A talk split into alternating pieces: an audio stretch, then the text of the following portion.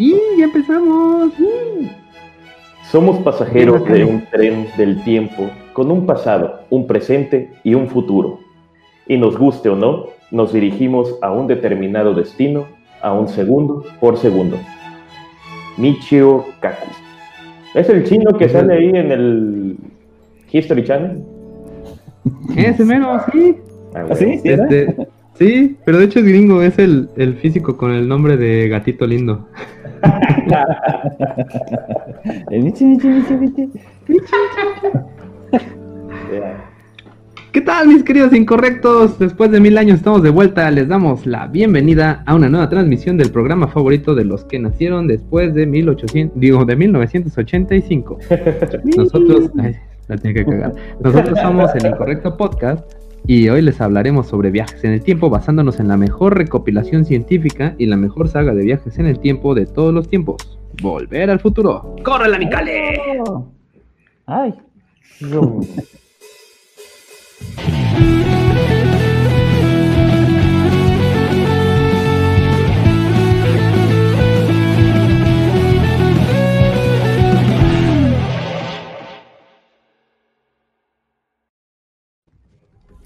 mm, qué bonito. Buenas noches, México. Buenos días, California. Yo soy su dos favorito, Touchdown, y así me encuentran en todas las redes sociales como Facebook, Twitter, Instagram, High Five, MSN, Latin Chat, Ares y Pizarra. Saludo del otro lado de la línea temporal a mis amigos en el tiempo y espacio, Cale Alcázar y René ALB. Saluden. Pues que no. Hola, hola. Me presento rapidito porque tengo una llamada de trabajo. Soy René ALB. Este, me encuentran en todos lados como arroba esdogopus. Y este, y pues nada, aquí estamos de vuelta. Denme un minutito. Dile a tu jefe que si quiere respuestas que mande superchat. Sí, ándale, que, huevo. te, que te pregunte por superchat y ya le contestamos. Si no, la chingada. Y bueno, pues yo soy Cale Alcázar. Este, así, arroba Cale Alcázar me encuentran en todos lados. Este, ahí me pueden escribir este, por ICQ. Este, ¿cómo se llama el otro? Este, Oye, de veras, se me olvidó la ICQ, güey. Chávez, chavo, te faltó. Y ahí estoy en Napster. Ah, de huevo. y por qué no, mejor en vez de acosarnos por nuestras redes sociales, también nos siguen por Facebook, Twitter, YouTube y Spotify como Incorrecto Podcast MX.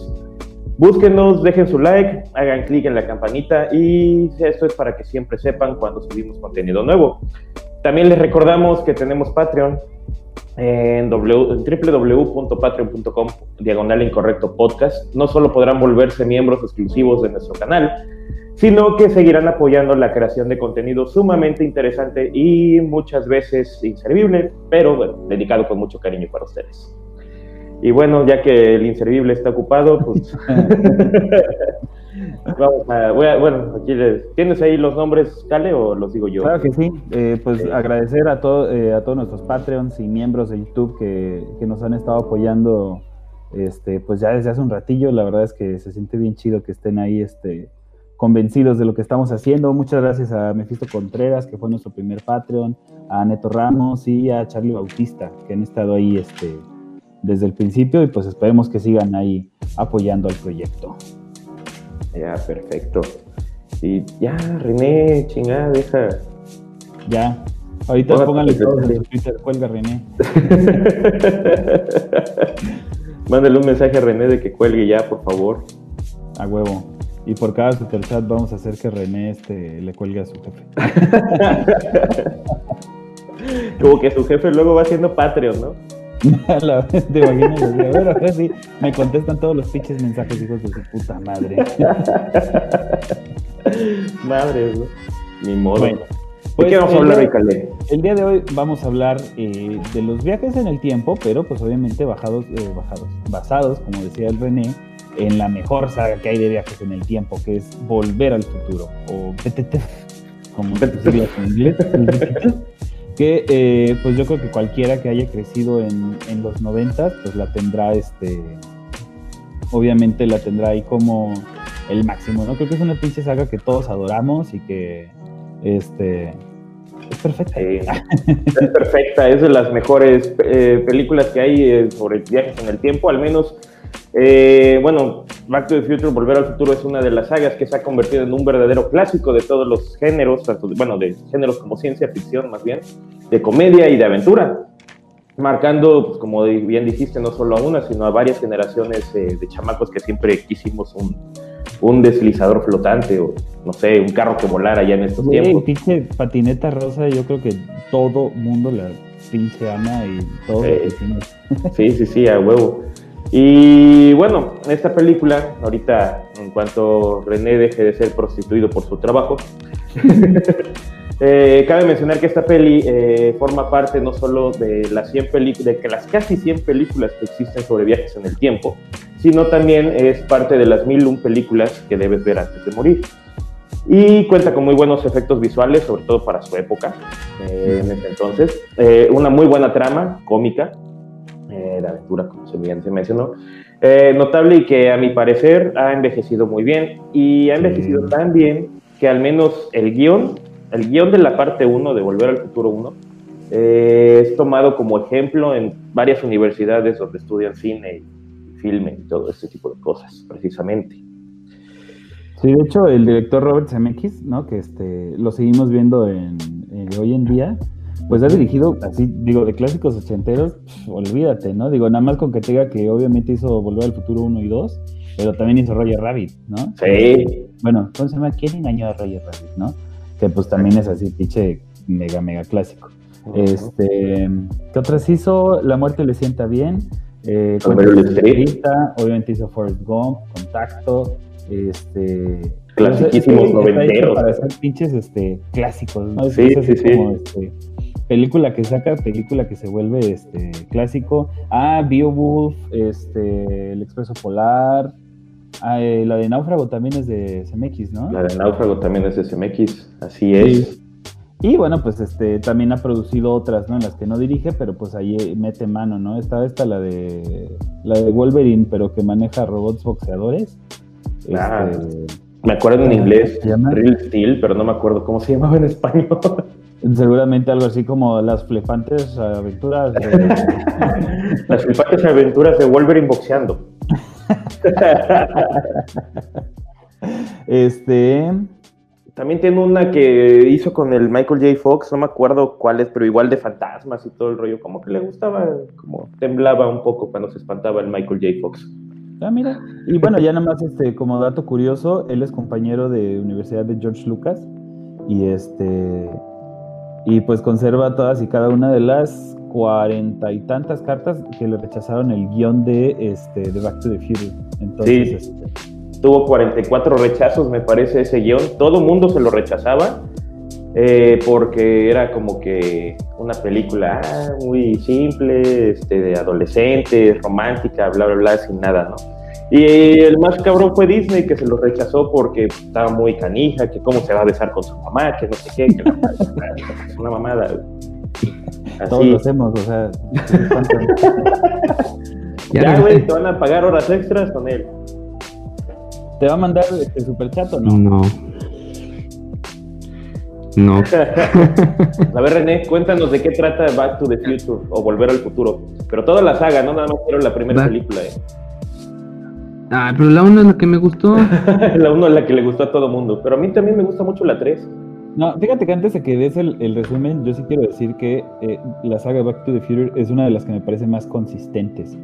Este, creo que no, no, cumple la regla como tal de que una eh, gran película tiene una pésima secuela.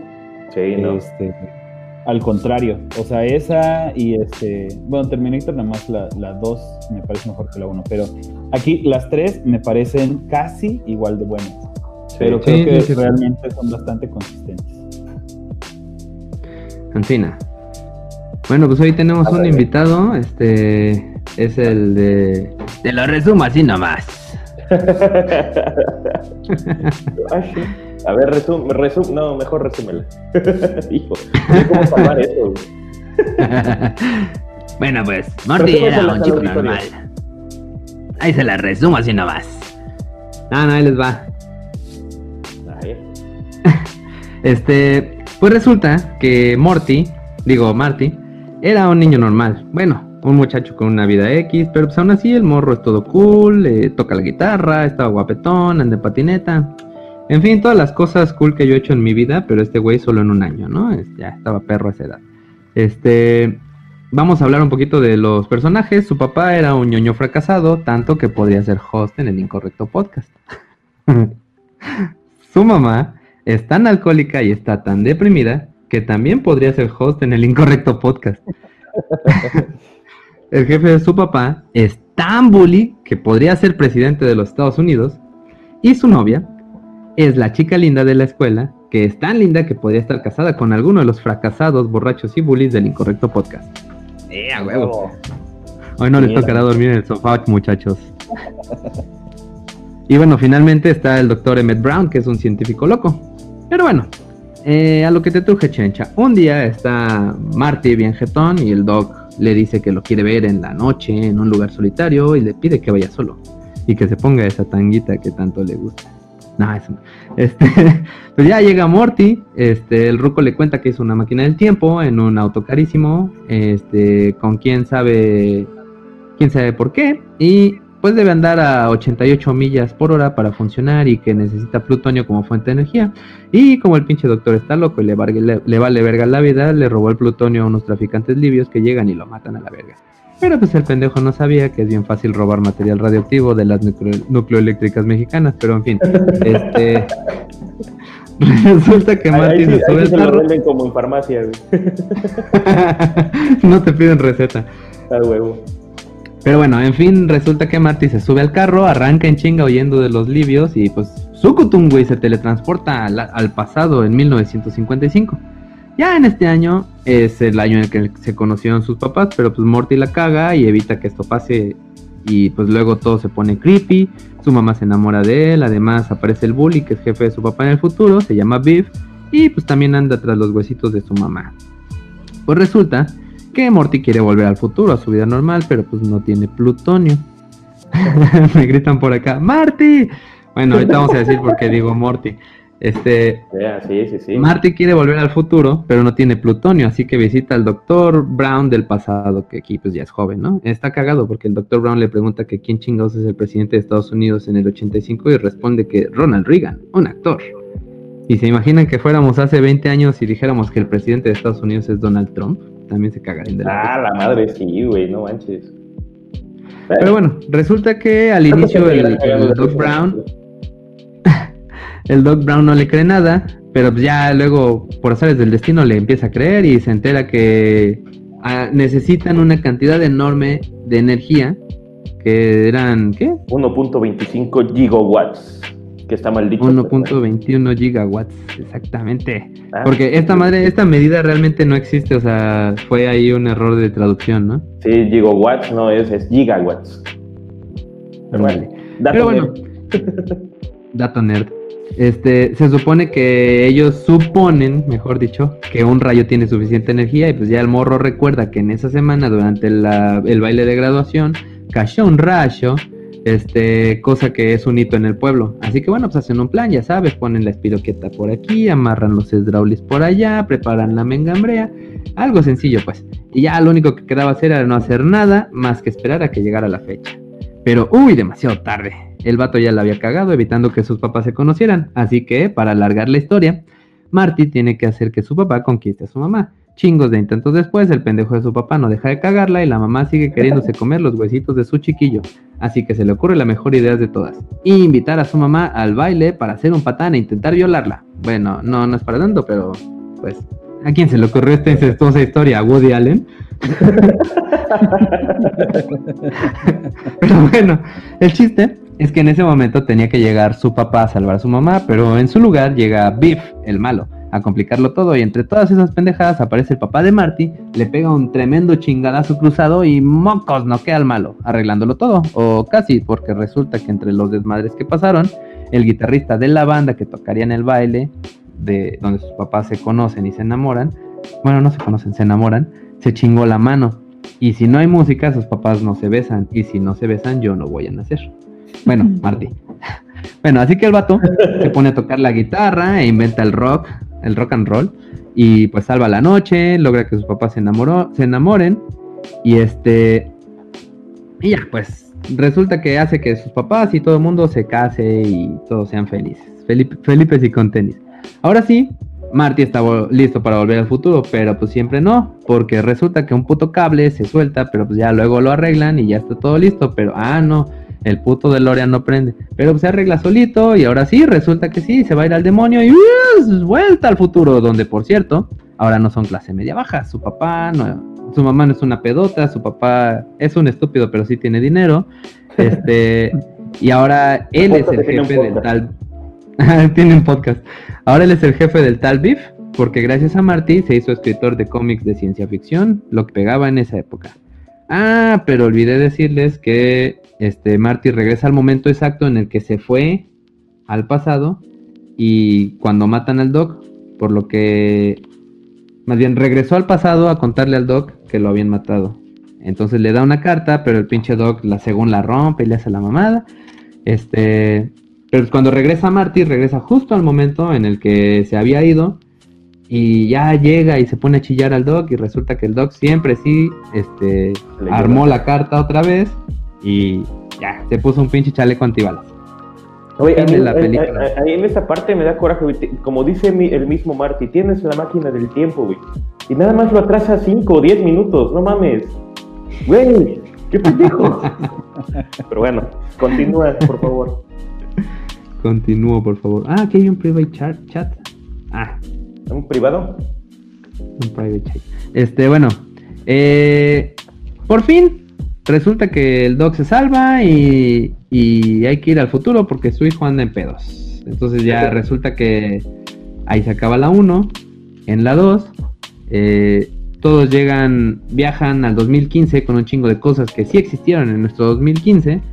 Este, pues como los hologramas, los pinches eh, tenis que se hacen chiquitos y se secan. Pero bueno, la cosa de ahí.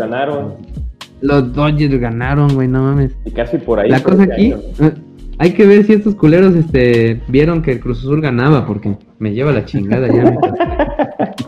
Güey, el, el, Cruz Azul no, no, no va a poder ni, no, güey, ni con magia, güey, ya nada. Por cierto, con cada este superchat hoy se van a burlar de que el Cruz Azul perdió. De verdad no, pusimos dinámica para los superchats, ¿verdad? No, no pero ya por ahí puso Adrián Mora, este, que si vamos a pistear, pues sí, le echamos ahí un, un shotcito rico, ven. Sí, tengo. Ahí tengo Arre. whisky. Arre, pues. Este, ya, en la 2. La cosa es que el hijo de Marty es igualito a él convenientemente para evitar pagarle a otro actor. Pero bueno, el Marty se quiere llevar. El Marty andaba en pedos y ahora pues se quiere llevar un almanaque deportivo para hacerse rico de una manera muy poco ética, cosa que más adelante hablaremos. Pero cuando regresan al pasado, a 1985, todo está hecho un cagadero y resulta que Biff, el maloso, es Donald Trump. Ahora sí.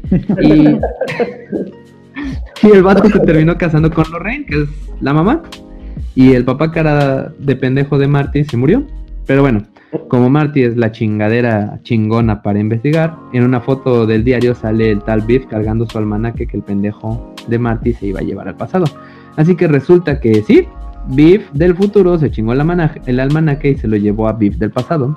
O sea que, o sea, al del pasado pasado, el de 1955, para que ese cabrón se haga rico, creando una nueva línea temporal. Todo esto pasa el mismo día del baile. Así que es el mismo día que cayó el rayo láser.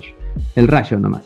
Al final el pinche Marty se roba el almanaque, se va al futuro. Bueno, no, pero se va al puto de Lorian a que le cae un rayo matando nuevamente al Dr. Brown y ah, te creas, al vato sí se fue al futuro o al pasado o algo así. Oh, necesitaremos el otro Doc. bueno, entonces resulta que Marty vuelve a encontrar al Doc de 1955 para decirle que volvió al futuro y luego fue más al futuro y que ahora está en el pasado nuevo y aquí empieza la película 3. Ah, resulta que alguien les dio una carta del Doc en la que dice que vive en 1875 y que está muy feliz, pero resulta que el Doc de 1955 se acaba de deshacer de un Marty y ahora se tiene que deshacer de otro Marty porque acaba de llegar. El chiste es que se ponen a buscar y encuentran un DeLorean que el dog del pasado, pasado, pasado dejó escondido durante más de 100 años. Entonces, en una casualidad más casual que cuando el gobernador de Veracruz se ganó el premio mayor de la lotería dos veces en dos años, Marty va caminando y se encuentra la tumba del Dr. Brown, quien otra vez murió, pero ahora en 1885. Pero ahora que vuel- Ahora sí se murió. Así que vuelven a viajar otra vez al pasado, ahora al lejano oeste, donde se encuentran el Doc, quien es un pinche vaquero científico. Obviamente, el que mató al Doc es un antepasado de Biff, porque el director le recagaba hacer castings y prefería volver a contratar a los mismos actores. Entonces, pues ya, vuelven a hacer un plan para que con la fuerza de un tren hagan que el DeLorean alcance las 88 millas y vuelvan a volver al futuro. Pero en esas se encuentra una doñita que le gusta al Doc. Así que, pues, eh, empiezan una bonita historia de amor, la doñita y, y el Doc. Hasta que el Doc le dice que viene del futuro y la, la doña no le cree y lo manda al demonio, pero pues ni pedo, vámonos al, al pinche futuro. Así que pues ya, siempre así, este, se empiezan a ir al futuro y aparece la doña, quien se enteró que todo era real y se dio cuenta que siempre sí quiere al Doc. En fin, Marty regresa al futuro, pero se queda estacionado en la mitad de la vía del tren y el pinche tren hace caca al DeLorean. Pero pues en esas aparece un pinche trenesote bien chingón y ándate que era el Dr. Brown y resulta que hasta tuvo dos chiquillos y hizo un tren que viaja al futuro ahora. Y bueno, le regala una foto que no tiene nada que ver y le deja, eh, lo deja de nuevo y ahora sí, fin, se va al diablo y se acabó la saga. Pero empieza la caricatura. No, no es cierto, ya no lo estamos hablando. Ah, sí, no, ya, ya, Alejandro y fin. Y fin, ah, huevo. Pero bueno, ahora va lo bueno. ¿Qué Ahora pasaría si bueno. pudiéramos viajar en el tiempo? Bueno, bueno, no, no, antes, bueno, la película, como bien nos así dice, tiene un montón de curiosidades. Sí, a huevo. Entre tantas curiosidades de esas es precisamente que en la 2, bueno, en la 2 nos sorprende, ¿no? Que viajan a, ¿cómo se llama? Que están en el futuro, regresan al pasado, es un cagadero porque es otra línea temporal. Y ahí es donde nos damos cuenta, ¿no? Ah, no mames, bueno, nos damos cuenta o como que nos menciona, nos, nos enseña el dog, de hecho, ¿no? No mames, una línea Ujú. temporal aparte, que no sé qué, que la madre, ajá. Pero no nos habíamos dado cuenta o no nos importó, porque ya el Marty ya estaba chido, que desde la 1 se abrió otra línea temporal.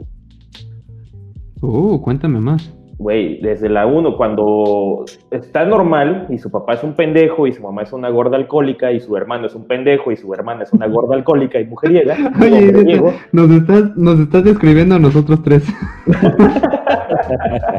bueno, también. Eh, cuando se va al pasado y hace todo su desmadrito donde casi su mamá se lo viola y lo que sea, al regresar, su papá es exitoso, Sí, es cierto. su mamá está buenísima y muy joven y ya sin problemas de alcohol, y sus hermanos son todos unos genios y no sé qué. Esa es otra línea temporal también, nunca se habló de eso.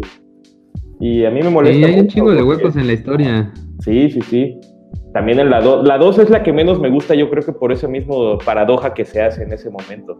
Cuando Biff, el viejo Biff, viaja al pasado, le da el, ese, el almanaque al Biff joven y regresa. ¿Cómo es posible que pueda regresar si ya se supone que cambió todo el tiempo? Sí, Pero bueno. sí. De eso precisamente vamos a hablarles en este momento, de todo esto, y mencionando una que otra curiosidad que salga de la peli. Pero de todo esto vamos a emparejarlo y vamos a ver por qué se da. Bueno, ese error sí estuvo garrafal, no hay explicación para eso. Pero vamos a hablar precisamente de cómo es esto de los viajes en el tiempo. Ah, otro easter egg, güey. Este, Ajá. ¿vieron que aparece Frodo cuando era chiquito? Sí, en la 2. Es la primera película en la que aparece Elijah Wood, sale jugando maquinitas. Sí, güey. Ah, sí es cierto, güey. Es uno de los que juega ahí. Ay, tú dices que se quiere ahorrar a los este, actores y te voy a decir que no. ¿Ah, ¿No? En la 2 cambió al papá, güey. Al papá, papá, pues al Crispin Glover. Por eso Sí. lo pusieron. Ah, también a la volteado. novia, ¿no? O la mamá. Y a la novia también. Por eso al papá lo pusieron volteado para que no se notara mucho el cambio del rostro. Y a la novia le quitaron historia en la película para que no saliera tanto tiempo. De hecho, Crispin Glover no volvió a actuar nunca más, ¿no? Salió después bueno, en, ¿no? ah, en esta de la que sale ah, otro, un refrito de películas de tres mujeres. ah, Los Ángeles de Charlie. Ah, claro, sí es cierto, sí, sale este como loco, malvado, Sí. este, no sé, retrasado, una madre así. Un Pero, loco este, fetichista. Pero de hecho, él no volvió a salir Ah, porque sí. como pues, sí está medio loco y como que se peleó ahí con la industria del, del cine y Se le- peleó, no ajá. nada y no quiso volver a actuar hasta que yo creo que le volvió a dar hambre. y la y la novia realmente se fue porque este creo que su mamá le dio cáncer, una madre así, ¿no? Sí, la novia se enfermó de cáncer y se tuvo que retirar del cine. Y el Crispin sí se peleó con todos, lo mandaron a descansarse. Algo así como Edward Norton, pero sin actuar bien. Exactamente. De hecho, el nombre de este cabrón está increíble. A ver, a ver. Qué de lindo para. Buenas noches, Hola, Belindo Paladón. hola, Sebelindo. Buenas noches. ¿Qué onda, Sebe? Eh, de hecho, Crispin Glover en la 1, ya ves, el papá, cuando actúa así todo nerviosillo y todo el rollo, sus nervios son de verdad, güey, porque es de las primeras, o si no es que la primera película que hace donde tiene un papel largo y estaba así todo nervioso por, por, por no sé, pánico escénico, güey. A huevo. Están todos nerviosos como nosotros en el primer podcast. Y hasta ahorita. Y de hecho lo, lo más cagado es que este el güey ni siquiera era tan viejo, creo que le llevaba algo así como dos o tres años a este Dos años al, Martín. al Marty. Pero es que también no, es Michael J. Fox ya tenía como 30 y lo quisieron poner de, de adolescente. Sí, parece sí, serie de 16, Esa serie de Netflix a huevo. Oye, pero también este, según estuvieron el, eh, desde que, ¿cómo se llama? Desde que pensaron en hacer la película dijeron que sería ese cabrón, el, el Marty, El Marty. y, y resulta que ese güey estaba haciendo una serie pedorra y no, no podía, y empezaron a grabar la película con otro pendejo, y a la hora de la hora sí lo sacaron, güey, a la chingada, porque dijeron, no, no hay química y está bien idiota. Y mejor esperamos a Michael J. Fox. Fue a Eric- Eric Solt. Ajá. De hecho, el vato, el mismo güey, así después de como dos, seis semanas de estar este, actuándole, fue el que les dijo, ¿saben qué? Como que no veo que haya química entre los personajes y yo no me siento bien, como que mejor me voy. Y la neta, todos en el estudio estaban, sí, güey, chao. Que para los que no lo ubiquen es el, el en Pulp Fiction es el vato Ajá. que le, que le surte la droga a este Sí, a- creo que sí es ese güey. ¿Cómo se llama? Mía, ¿no? Este Ajá. bueno, a Uma Mia Thurman. Wallace. Mia Wallace, a Uma Creo que sí es Thurman. Creo que sí es ese güey. Sí es, ¿no? Es Y se supone que tuvieron que grabar este la película durante las noches, ¿no? Buena parte de la película, porque, Ajá, porque- era cuando salía de trabajar el Michael J. Fox de la otra serie. Sí. Creo que estuvo. ¿Cuántos? No me acuerdo, pero. Grababan 18 horas, 18, así. Seguiditas, güey. O seis- bueno, 6 horas, perdón, seguiditas, así para sacarlas bien, bien, bien todas. Y este. O sea, el Michael J. Fox grababa 18 horas en total en todo su día, entre la mañana con la serie y en las noches con la película de Volver al Futuro. No mames, con razón le agarró la pinche temporada. Sí, no mames. No mames, ¿Pero te puso su puesto de, de donas o no? culero. Sí, ya corroboré porque me hiciste dudar de mí mismo. Pero sí, güey, es este, el de Pulp Fiction. Sí, es el de Pulp Fiction, entonces, ah, sí, sí, sí. Oye, este sí es cierto, esperemos que no hagan un remake o secuela, güey. No, güey, de hecho no, no pueden hacerlo. ¿Por Este, qué? Porque Robert Ah. Zemeckis y el productor, que no me acuerdo cómo se verga se llama. El escritor, el Bob Este, Gale.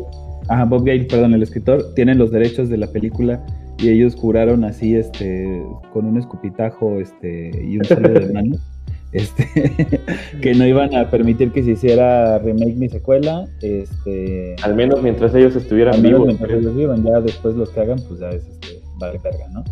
Pero por lo pronto, este, Oye, pues está bien, ¿no? La neta es que sí hicieron una, este, las escenas así como digitales, sí las rehicieron para los 20, 25 años, creo que salió en, sí en el cine otra vez. De hecho, en la película nada más hay 32 efectos visuales, o sea, los rayitos del, del Lorean. Puto Beto de- estuvo contándolos, güey. Sí, en la 1. En la Eso se 1 nota. Estuve, estu- para así que estuve investigando todo el rollo, no manches, el, el, el- el apartado de trivia del IMDB, de donde salen todos los pinches datos que puedas encontrarle, güey, es Huevo. interminable de la 1, güey. No lo acabé, ni siquiera empecé los otros de las otras películas. No mames, no, güey, no, están Y ese es el compromiso de los incorrectos para que tú te enteres de las cosas. A huevo. A huevo. También aquí la, la- la mejor parte, y esto sí es como que más aparte del rollo, eh, la rola, la- bueno, la canción de prácticamente que escuchamos en las tres películas, la hizo o la compuso eh, Alan Silvestri. Van a decir, y ese güey, ¿qué pedo? Güey, la han escuchado recientemente, más cabronamente, con Los Vengadores. A ese güey es el que hizo la rola. Y aparte hizo las rolas de Forrest Gump, Volcano y Guardaespaldas. Ah, y también la del Depredador. Pero la más, más, más reciente, Los Vengadores. La neta. Órale, qué loco. Sí, muy, muy buen, muy buen compositor de rolas épicas. Y de hecho, hablando de rolas, este, la, la que toca, ¿no? Durante el, o sea, el, este, pues las dos canciones, tanto la de rock como la otra, realmente las escribieron, este, eh, para la película, ¿no? Es, es, Órale, este, le quedó chida la de rock, güey. Sí, o sea, no son como, porque, bueno, no sé si a ustedes les pasó, ¿no? Como que dices, ah, pues hace una pinche canción ahí de, de famosa, Suena ¿no? conocida, ¿no? Algo así como, ajá, algo así como la película de mi pobre angelito, la de los mafiosos, que todo el mundo cree que existió y realmente no existió. O sea, es- esas, eh, esas escenas de la película las grabaron para mi pobre angelito. Órale, qué chido. Qué loco. Eso no lo sabía. Ah, ¿verdad? No se pierdan el siguiente podcast de La ciencia detrás de mi pobre angelito. Oye, para Navidad, güey, estaría bien chida, güey.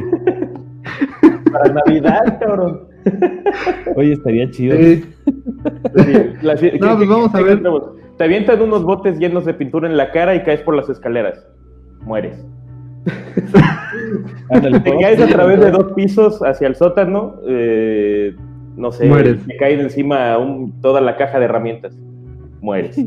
Podemos hacer un conteo, este... ¿De cuántas veces de mueren? cuántas veces debieron de haber muerto.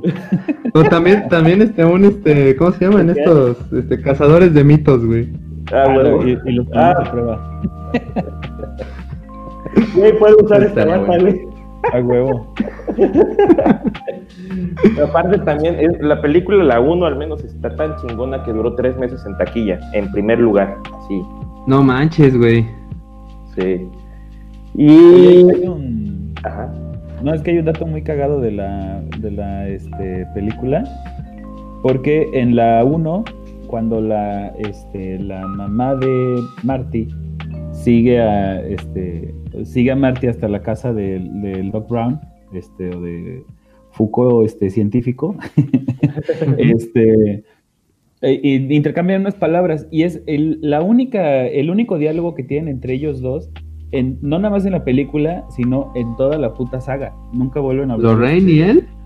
Sí, Lorraine y el Doc Brown. Se me hace que es de esas mamás de. Ay, yo no sé por qué mi hijo se, se junta con ese viejo. Ya le dije que no se junte con ese viejo.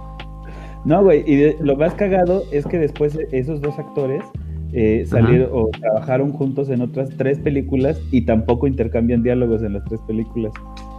¿Qué pedo se odiarán o qué?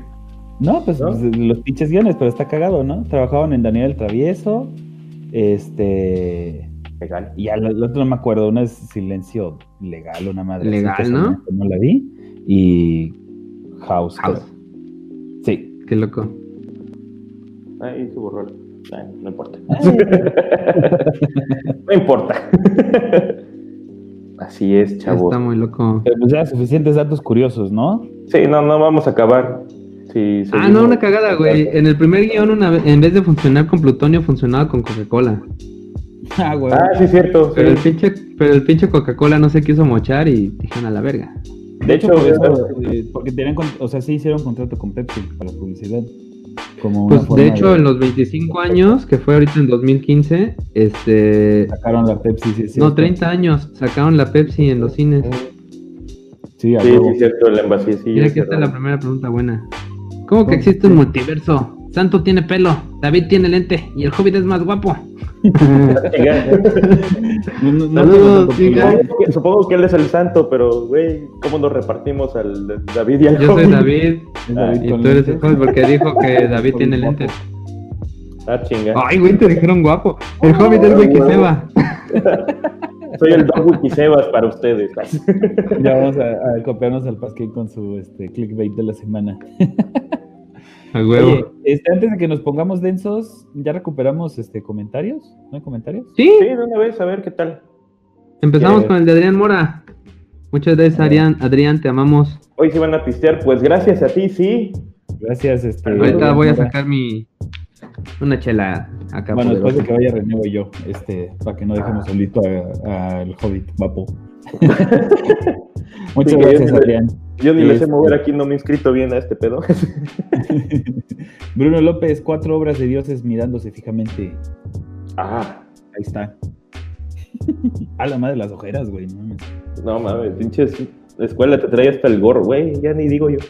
Ya esperemos que no hagan remake o secuela. No, no te preocupes, ya dijimos. Al, que me- no. al menos mientras Bob Gale y este Robert Zemeckis Robert. vivos, mínimo tenemos unos 20 años, güey. Para Oye, no dice Luis Ahorita huevos, los dos pendejos estaban juntos y mueren de COVID. A la madre. Y al otro, y al otro día. Y la compra en Netflix. Ah, su madre. Al otro día Disney anuncia 20 series de Volver al Futuro. Y en, en una Emmett Brown es, es negra, en otra este En una sí son Ricky Morty. Y este. Morty, Morty es este bisexual. Marty es Morty. este- Bueno, si es de Netflix y si es de Disney, no creo, güey. No, todavía no se atreven a tanto, güey. Este, dice Luis Hernández, René, que qué se siente que el diablo te dé carry en Rainbow Six. A todo dar, gracias a él soy oro. Adrián Mora dice, ah, la de Aliens de James, de, de James Cameron. Bueno, es nada más un alien, ¿no? Pero este, sí, sí es cierto. Es no más uno. Es O que sea, ya después muchos, pero eh, la película se llama Alien, ¿no? No, es que razón. la 1 es Alien, la 2 es Aliens. ¿Neta? Sí, y la 3 es ¿No es Alien Aliencitos. 2? Aliens. Ah, no, la 3 es Aliens. Es que hay una que es Aliens, así, nada más con el puro plural. No, Ah, la 2 o la no, 3. la cagué. Este. Adrián Carbamazepina dice: Joder, buenas noches. Dilo tres veces rápido. Este. Adrián Carbamazepina, eh, Adrián Carbamazepina, Adrián Carbamazepina, no pude. No pudiste. Ya, eh, Dan SC nos manda besos. Besitos, Dan. querido De las De las mejores, mejores sagas. sagas, la neta sí. A huevo. Arte. Tortuga dice que René estuvo revolviendo toda la historia y un Ah, sí estaba revolvida. Es posible, este pendejo revuelve todo. Eddie Vargas dice: El Crispin Glover actuó junto a Robert Zemeckis en la película de Beowulf. Supuestamente no hicieron drama al respecto. Ah, mira, esa sí no me la sabía. Qué chido. No sabía, pero lo que sí sabía, o sea, se fueron, él, él se fue peleado de la película, ¿no? Sí, sí, sí, sí, sí. Pues supongo que Sí, ¿verdad? hambre y le tuvo que bajar de huevos. Este. eh, Neto Ramos, querido Al fin volvieron. este, al fin volvieron, saludos. Aquí estamos. Pues una disculpa a todos. La verdad, el, el primer pendejo fui yo, porque este. me sacaba una pinche muela y la verdad sí me sentía Miren, lo sigue hinchado. Además que me hinché de todo el cuerpo, imagínense. Y yo ahí tuve unos asuntillos que, pues, bueno, ya Y, después. este, y ya luego el, el segundo pendejo fue este. Entonces, este, pero ya, estamos de regreso. Y Neo Cyber dice: ¿Qué pasó, mis incorrectos? Saludos, grande René, uh, grandes todos. Uh, uh, uh, grandísimo. Y César Bravo se burla de las revolvidas del René. Caray. Es como cuando hago un chiste del supositorio y la gente cree que lo estoy diciendo en serio. ¿Cuál es tu chiste del supositorio? No, de cuando dices, vamos a suponer, y siempre digo, ah, pues vamos a hacer un supositorio. Ah, gente, "No, chinga. pues, hay que suponer". Y yo, sí, pendejo, ya sé, es chiste. Pero bueno, Sacas, y sacas tu pinche comprimidor de cosas y parafina no, y la chingada. pues ya, Huevo. vamos a ponernos densos, o cómo la ven. Pues ya vamos a explotar Halloween. las cabezas de algunos y a querer que otros se maten. A ver. Pregunta número uno. ¿Se puede viajar en el tiempo? La respuesta es sí. Sí, Así creo. como que- lo oyen, queridos incorrectos. Sí, sí se puede, eh, ¿cómo se dice? Este, viajar en el tiempo. Viajar en el tiempo. Aquí, el equipo de investigación de Incorrecto Podcast se ha dedicado arduamente para, para que puedan viajar en el tiempo. Nos Pero pusimos a ver todos los videos de C de ciencia de este Date un blog. Quantum Fracture y blog. el otro, güey. el de Dato De Blog. Vamos Ándale, a hacer un poco de magia. Y a partir de este momento, todos están viajando en el tiempo. Y ya. Esto fue Incorrecto Podcast. Muchísimas gracias. Tan, tan, tararán, tan, tan. Ah, huevo, huevo. No, no, no. No, pues yo creo que para. A ver, vamos. Dale. No, no, tú di, tú di. Ok, yo decía que para hablar de, de viajes en el tiempo, indudablemente tenemos que hablar de la relatividad especial. Primero de lo que es el tiempo. Todo el mundo sabe qué A es ver, el bueno. tiempo. Todo el mundo sabe lo que es el tiempo, ¿no? es Digo, una canción muy ¿Verdad? no, pero el pedo es que a pesar de que todo el mundo sabemos qué chingados es el tiempo, no sabemos cómo explica- explicarlo precisamente. O sea, te preguntan, ah, sí, este... Bueno, Lo que pasa cuando pasa la vida. Pues así pasa cuando pasa y pues después ya pasa, ¿no? Pues el tiempo, ¿no? Bueno, antes, primero que nada, les decimos que sí se puede viajar en el tiempo, ¿sí? Así como lo oyen, pueden viajar en el tiempo, todos somos viajeros en el tiempo. De hecho, en este momento estamos viajando en el tiempo, pero solamente hacia el futuro. Por desgracia, nada más hacia Dice allá. Di Vergas que sí se puede viajar en el tiempo, entonces ¿por qué no es su propia abuela? Ya después le vamos a pegar a Dark. Pero, Ándale. este, en Ah, efecto, sí, no podemos mames. viajar en el tiempo, pero viajamos eh, a velocidad constante. Acuérdense que velocidad en física significa este, dirección y eh, rapidez.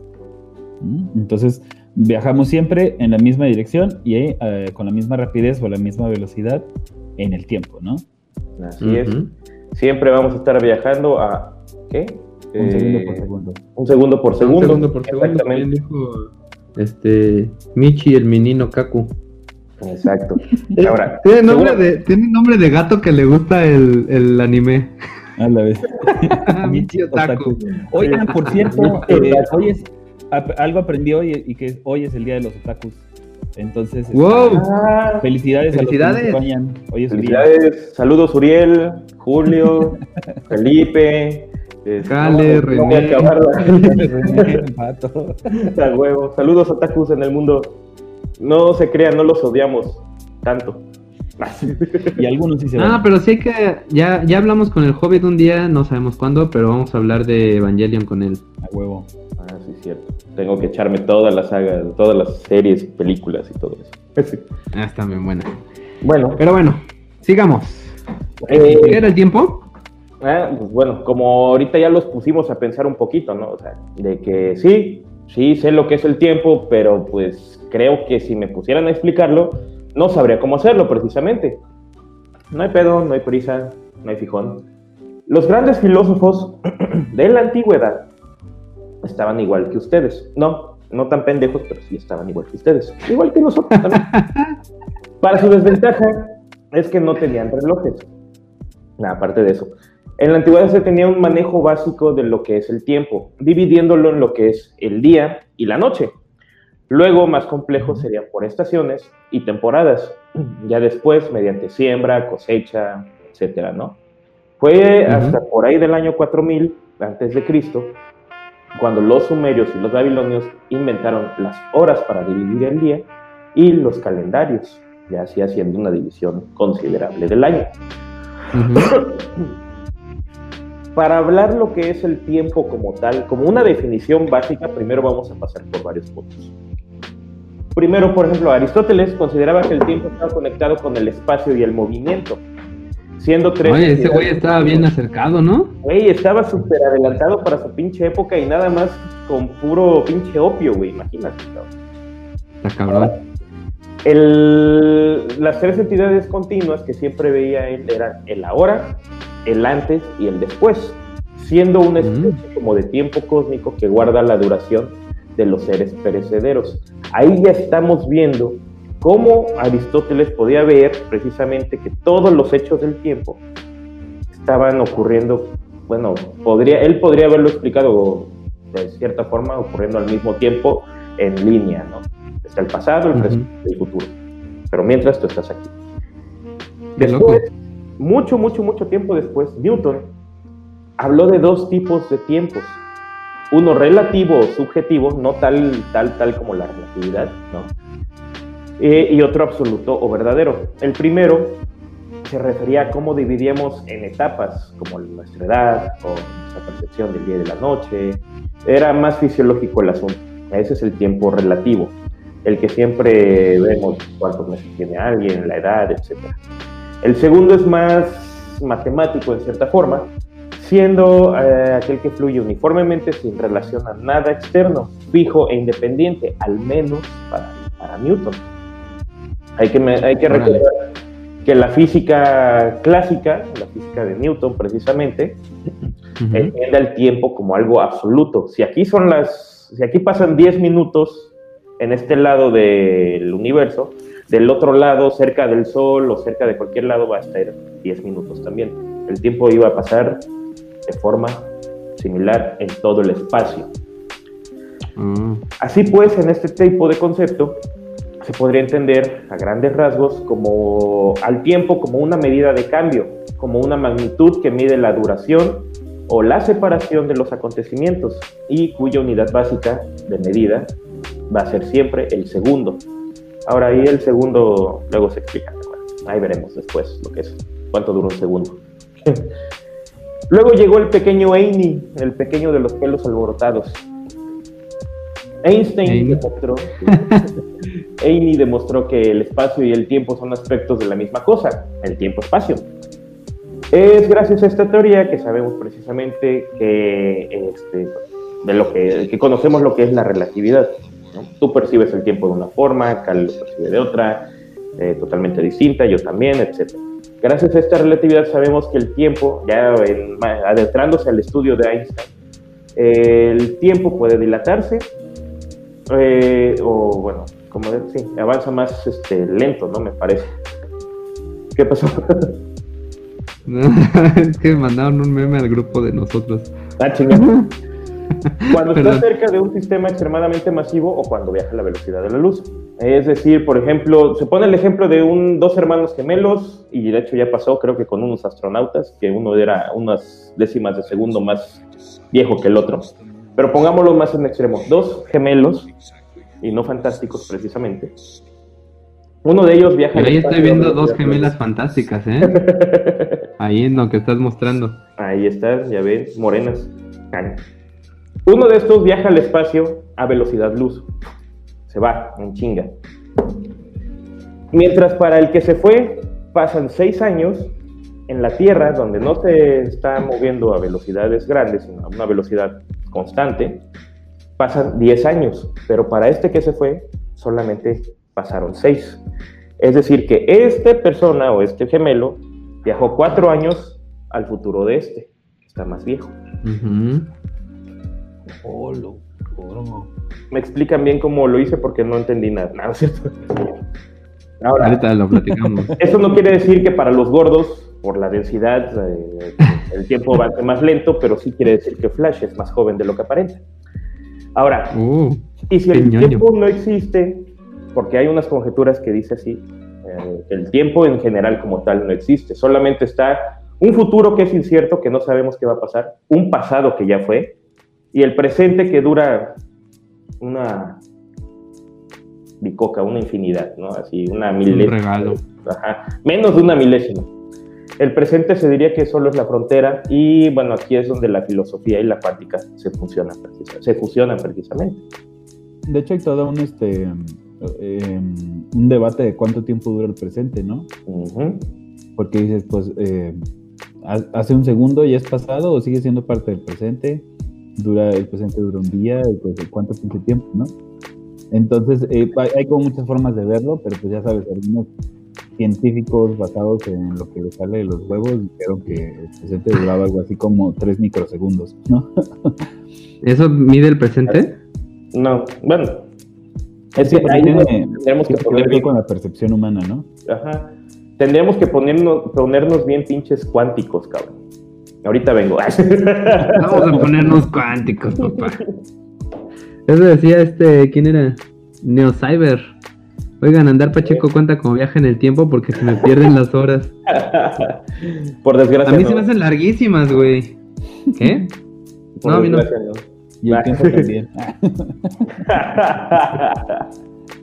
De hecho, una cosa interesante porque a veces no lo vemos así, ¿no? En, en, el lenguaje coloquial normalmente decimos cosas como, el tiempo pasa en chinga, se me pasó el tiempo, ¿no? Se me fue el tiempo, hay que gastar tiempo.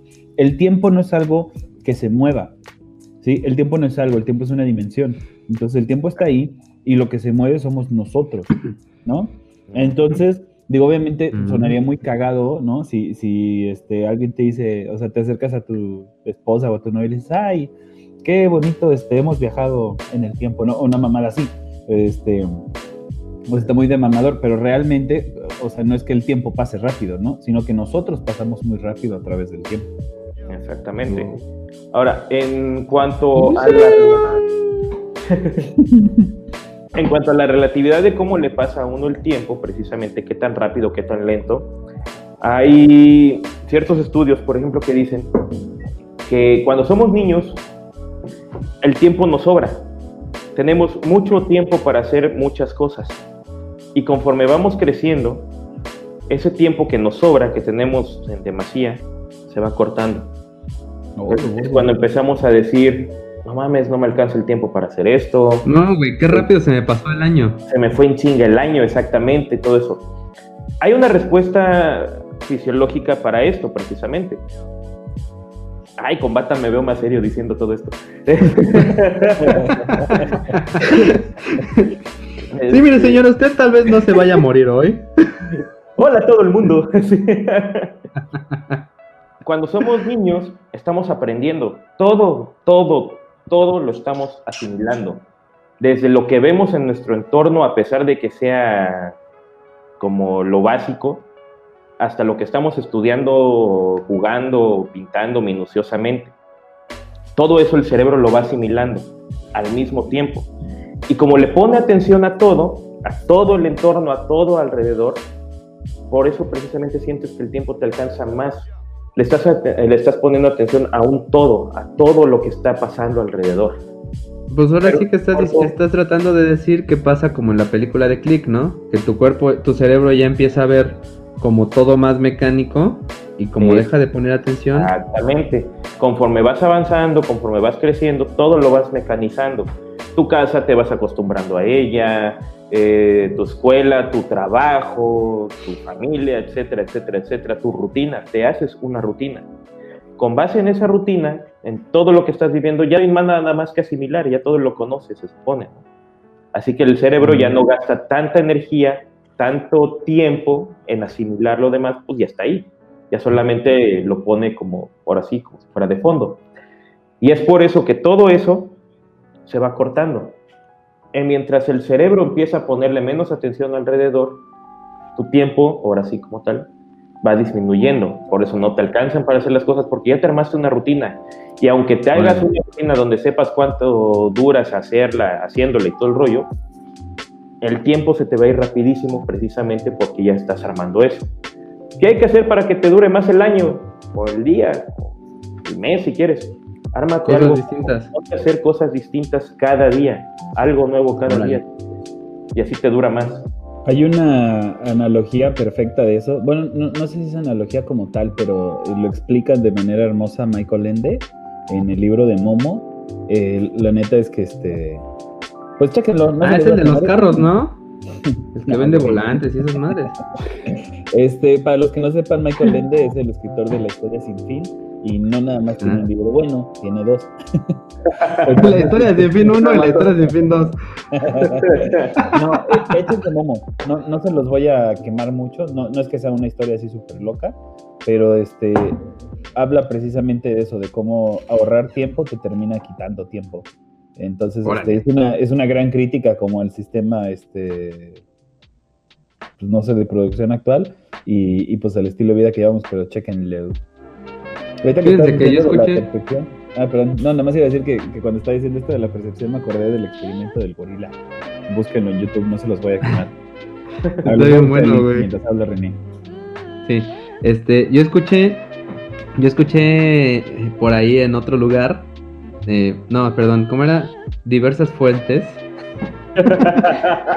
Escuché en diversas fuentes que este otra otra teoría de por qué cuando eres pequeño el tiempo va más lento que cuando eres conforme vas creciendo y es que obviamente cuando tú eres pequeño, pues has vivido mucho menos, ¿no? Digamos, mi hija que tiene seis años, pues su rango de vida es de seis años, de, lo vivido. Entonces, para ella, un año, pues es un sexto de su vida, güey. Es un chingo de tiempo para ella por el tiempo que ella ha vivido.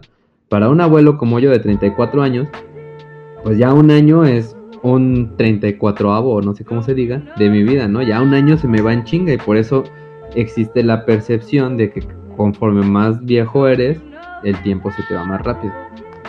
Mm, también está buena esa. Más sencilla. A huevo. A huevo. Ahora, después de esto también, como les mencionaba, que la filosofía y la cuántica se fusionan, está lo que se le llama una corriente filosófica precisamente llamada el eternalismo. No sé si Yo creo que era la cuantología. Cuantología. no sé si Carl haya escuchado de ella, pero al menos lo que yo pude nada más buscarle aquí, porque todavía no me adentro tanto en la filo, que es, trata precisamente, el eternalismo trata al universo como un bloque donde todo lo que fue y lo que será existe simultáneamente, con el tiempo como una dimensión más, precisamente como lo hace la cuántica. El tiempo no pasa, como ya habíamos mencionado, sino que somos nosotros, nuestra propia conciencia, la que avanza a través del tiempo. Eso lo engloba el, eternal, el eternalismo, precisamente. Ahí este, igual como referencia para los que vean, hayan visto o quieran echarse la serie de este The Good Place. Ahí ah. este, lo tratan de manera muy cagada, ¿no? Porque este. ¿Cómo se llama la computadora? ¿Alice? ¿Karen? Este... este ah, se me olvidó su nombre. Ah, la madre. Y lo vi este año.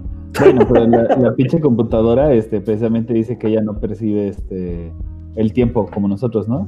Eh, ya, échense, eh, este, después de aquí, váyanse a, ver nuestro episodio de Interestelar. Ahí hablamos un poquito de las dimensiones, ¿no? De las 10 dimensiones que se necesitan para sustentar este, la teoría de cuerdas y explicamos cómo series eh, interdimensionales o supradimensionales más bien verían el, en el tiempo, así como tú estás sentado y ves que allá está este, pues, la puerta de tu casa, ¿no? Un, ser interdimensional podría estar sentado y podría voltear para allá y ver que está el futuro y podría voltear para allá y ver que está el pasado, ¿no? Así es. Es, es, como estar, este, como vivir en Mérida, ¿no? Que es tan, tan plano, güey. Y puedes ver tan, tan lejos, güey, que puedes ver tu espalda en el horizonte.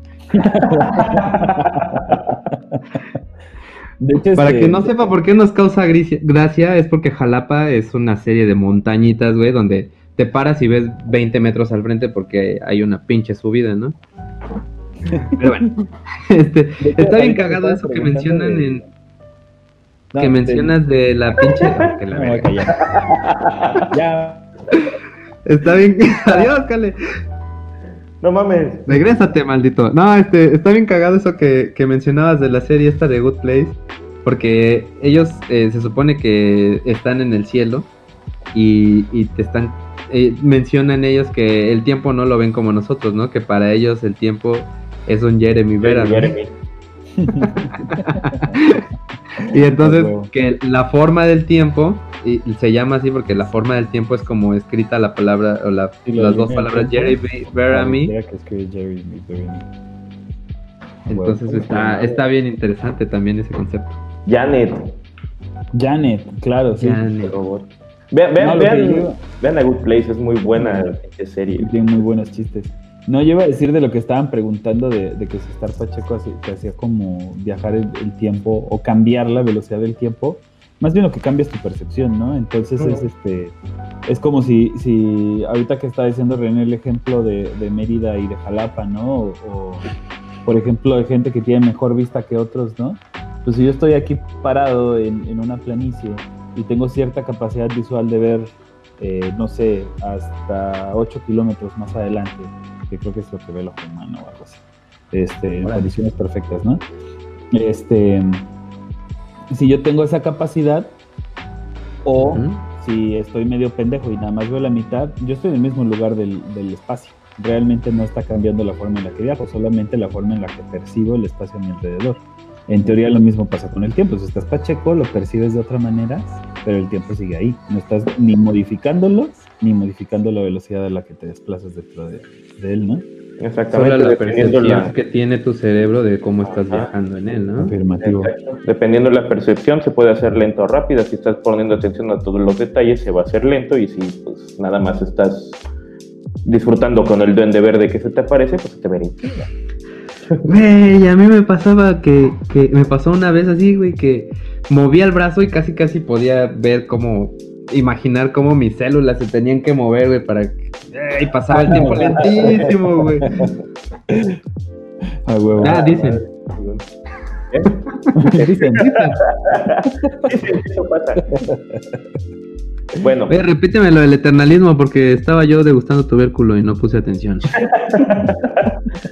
que el eternalismo es prácticamente, bueno, trata como al universo, como la, lo hace la, cuíntica, la, la, la cuántica, eh, como un bloque precisamente, donde todo lo que fue, todo lo que será existe al mismo tiempo. Eh, trata el tiempo precisamente como una dimensión más. Órale, como habíamos mencionado hace rato, la que se traslada a través de todo el tiempo. Es como la, como la forma filosófica de ver lo mismo que, explican en la teoría de la relatividad, ¿no? Que ya, ya no, no sé si explicaste como los básicos de la teoría de la relatividad. No, no, no. No, ahorita lo voy a decir. Me interrumpió el chingado Wikiseba. vas, vas, vas entonces. A ver, pues ahí voy, a aguantar, deja. Saco el pinche tumba burros. Ándale el acordeón. Bueno, pues en 1905 apareció la relatividad especial de Einstein. Era como la relatividad normal, pero tenía cierto retraso. Un buen día. un día. Por favor, no nos desmoneticen. no ganamos ni madre. Este, un día, el buen Benito iba a todo gas en un tren por Europa cuando vio su reflejo en el cristal. ¿Y qué creen? Pues ahí estaba, en su reflejo. Entonces se le ocurrió qué pasaría si este tren viaja más rápido que Gordon Tobogán, es decir, a la velocidad de la luz. Podría ver mi reflejo o mi otro yo se quedaría ahí atrás, ¿no? Obviamente la respuesta es que sí pudo ver su reflejo, porque pues, todo lo que ves fue tocado por un haz de luz y rebotó y la luz es la única constante del universo, así que regresó a sus ojos, pero supongo que al menos que estés muy, muy, muy lejos del cristal, pues ahí sí no seas mamón, ¿no? Así como, como touch, pues va a traer un pequeño retraso lo que estás viendo. Ahora bien, si la luz no cambia su velocidad, entonces ¿quién lo hace? Ah, pues es el espacio y el tiempo. Así es como Einstein dedujo que el espacio y el tiempo podían ser una sola dimensión. Entonces pensemos en este ejemplo. Estamos en un tren y en el tren tenemos un relojito que mide un metro de altura, ¿no? Y, este tren lanza una luz de arriba para abajo, ¿no? Cada arriba es tic y abajo está que está tic, tac, tic, tac. Pues bien, tú que estás arriba del tren, como pendejo viendo el reloj, pues tú ves una línea, una línea recta que mide un metro de distancia, ¿no? En cada segundo.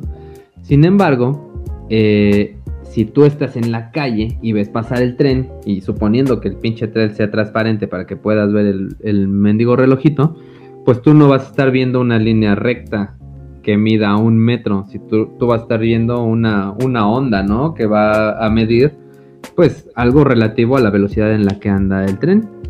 Y así, niños, es como conocimos la relatividad especial. Eh, pero esto no es todo. Imagina que este tren, aparte de que va a la velocidad de la luz, el cabrón está dentro eh, perdón, el cabrón que está dentro del tren lo ve todo normal, pero quien está afuera va a observar el tren más pequeño, porque el pinche tren viene de allá para acá, en chinga, y la luz, pues obviamente la luz rebota en el tren y regresa hacia ti, rebota en el tren y regresa hacia ti. Entonces, aparte de todo, va a ver el tren distorsionado porque la luz que está en la parte de hasta atrás del tren va a tardar una mini madre, ¿no? Pero va a tardar más en llegar que lo que está en el frente del tren hacia tus ojos. Y bueno, este, en 1971, dos físicos cuyo nombre no recuerdo, eh, digo diversas fuentes en conjunto con la Marina de Estados Unidos, eh, propusieron y pusieron a prueba este otro bonito efecto de la relatividad llamado la dilatación temporal. Más o menos ya lo habló hace ratito este Cale. Ah, perdón, Beto. Este, ahorita se me olvidó decir que esto del, tren comprimido se llama contracción de Lorentz. Tal vez más adelante ahondemos un poquito más. Pero bueno, este experimento de, de la dilatación temporal es muy sencillo, solo necesito un par de relojes de los más precisos del mundo. Swatch, obviamente, por favor, patrocínanos. este, no, eran relojes atómicos y estaban sincronizados. Pues uno de ellos lo guardaron en su casita y al otro lo trajeron viajando por el mundo en aviones Concorde, de esos que eran ultrasónicos. Pues luego de un tiempo de vuelo resulta que el reloj viajero se retrasó 50 mil millonésimas de segundo. ¿Por qué? Pues porque la velocidad a la que estuvo viajando, pues eh, fue mucho más rápida que el que no estuvo viajando, que estuvo moviéndose, ¿no? Entonces, por esto generó una diferencia entre la velocidad en que pasaba el tiempo en el reloj 1 del reloj 2. Y pues pongamos como ejemplo al cabrón que ha estado más tiempo en la estación espacial. Este cuate creo que lleva más de un año, ¿no? Estuvo más de un año el que tiene el récord de, de estar en la estación. Este, como aparte, la, ese güey pues está más lejos de la Tierra, la gravedad se ve afectada, por lo que el tiempo también. Entonces estima que este cabrón, luego de poco más de un año en órbita, tiene un desfase de tiempo de un nanosegundo con los demás pobres diablos que nos quedamos acá. Recordemos que en el... No es nada, güey. No es nada, güey. Recordemos que en el episodio que, que mencionó Kale de la película de Interestelar, hablamos de que el espacio-tiempo lo podríamos imaginar de una forma muy sencilla, que fuera este una pues imagínate la colcha de tu cama, ¿no? O tu cama. Entonces, pues los objetos en tu cama eh, generan gravedad y modifican el espacio. Imagina que pones una chingada este bola de boliche. Entonces, pues se hace un cono en la superficie de tu cama. Entonces, si el tiempo fuera recto sobre la superficie de la cama, pues al, al tener que atravesar el cono, pues tiene que bajar tiene que subir de vuelta, ¿no? Entonces, ese tiempo pues es una dilatación temporal, por lo que el tiempo viaja más lento en ese lugar por la gravedad.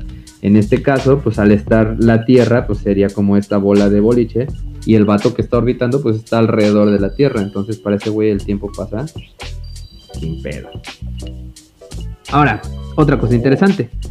Si un astronauta, esto ya lo dijo medio, lo dijo el pinche Beto, viajara, o Cale, no sé cuál de los dos, viajar a la velocidad de la luz, no solo su reloj se atrasaría, todo lo que hay dentro de la nave sería más joven. ¿A qué me refiero?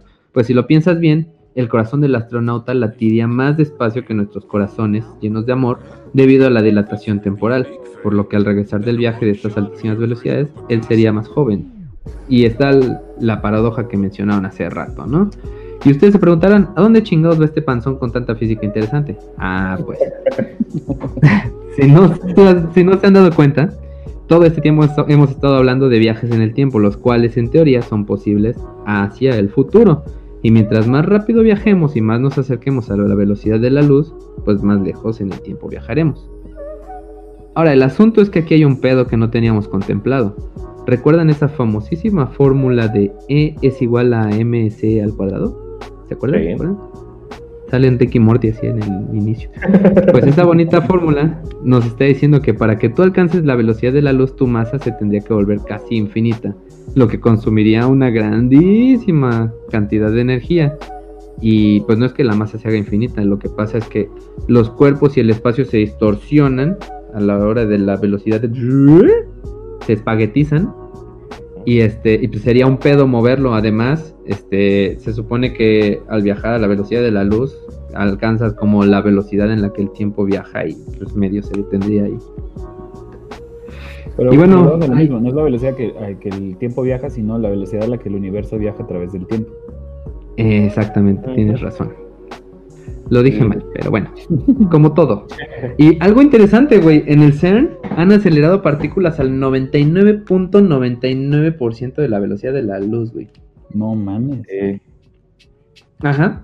Aunque hay otra forma de alcanzar la velocidad de la luz, pero pues ya está. ¿Cómo dices? Dicen que es imposible alcanzar la velocidad de la luz como tal. Pero. Es que estoy seguro que van a salir con la mamada de que llegaron al 99.99999999999 y nunca van a llegar al, al 100%, ¿no? Sí, creo, por, en, en, teoría, en papel es imposible que una partícula viaje a la velocidad de la luz. Pero no me acuerdo. Aunque. ¿Alguien recuerda el auditorio? Recuérdenoslo, por favor. Oye, Hola, Charlie, ya llegó. Hola, Charlie. Nada más iba a decir de, de lo que estabas diciendo del, del experimento de los relojes atómicos. Una. Un buen ejemplo es este los GPS, porque los satélites del GPS, obviamente, este, eh, pues están en, el, en órbita todo el puto tiempo, y entonces sí hay un desfase con este con los relojes terrestres. Entonces, este, aunque Todos es los así, como dices, de microsegundos o nanosegundos o la verga, los tienen que ajustar, los ajustan de, de manera este, constante para que estén sincronizados con, con el reloj atómico de acá. Que por si no lo sabían, hay un reloj que es como el encargado de llevar el tiempo exacto del mundo. Que es el Wow. atómico de. ¿Dónde está? En Chicago, creo, ¿no? Nomás así. Pero es así como la. Creo que la sí, creo que, exacta. creo que Chicago tiene la, la, ¿cómo se dice? O sea, tiene como una, mm, esa donde guardan cosas en una caja fuerte o algo así, este, en la que tienen el metro de donde se sacaron las medidas, el reloj, este, el kilo.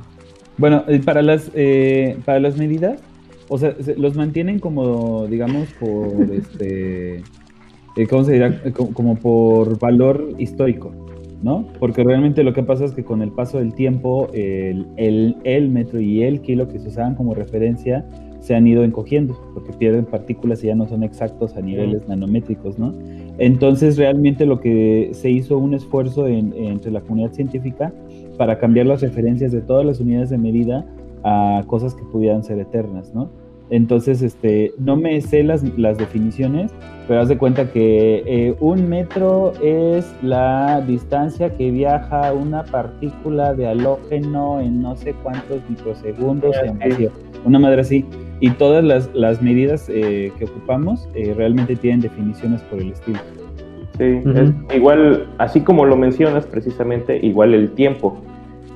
El segundo como tal va a durar no sé cuántos giros de, o spines, se les llama, de lo que es el átomo de cesio. ¿Cuál de todos? Sé, sí me lo sabía. El cesio. Cesio. El- ¿No es el cesio que, dura- no el cesio es el que le ponen a los taquitos, eso que está bien rico? No, ese es eso. Ah, No chinga, perdón. Ah, no sé cuántos, nueve, nueve millones de spines tiene que hacer en un segundo para que sea un segundo preciso el- la partícula de cesio, precisamente. Aguanten, sí, voy ahorita al memo aponte, ahorita ven. Ah, miren, se las leo rápido. Un metro se define como la distancia que recorre la luz en el vacío en un, eh, bueno, en uno entre 299.792.458 partes de segundo. Este, un kilogramo es el valor numérico fijo de la constante de Planck igual a eh, 6.626.015 por 10 a la menos 34 cuando era la verdad. No sé. Por ahí chequenlas. Les dejo el link de Wikipedia. Pero todas están Qué definidas. interesante.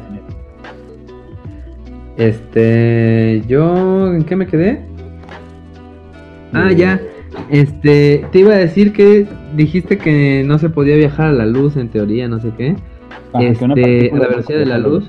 Que por aquí te pusieron una corrección, pero yo encontré de que hay una una posible posibilidad, ah, zapata madre, que es este basándonos en el principio de incertidumbre, para quien no le recuerde, a ver, explícaselos, Cale. ¿De qué? El principio de incertidumbre de Heisenberg. Ah, la verdad no me acuerdo.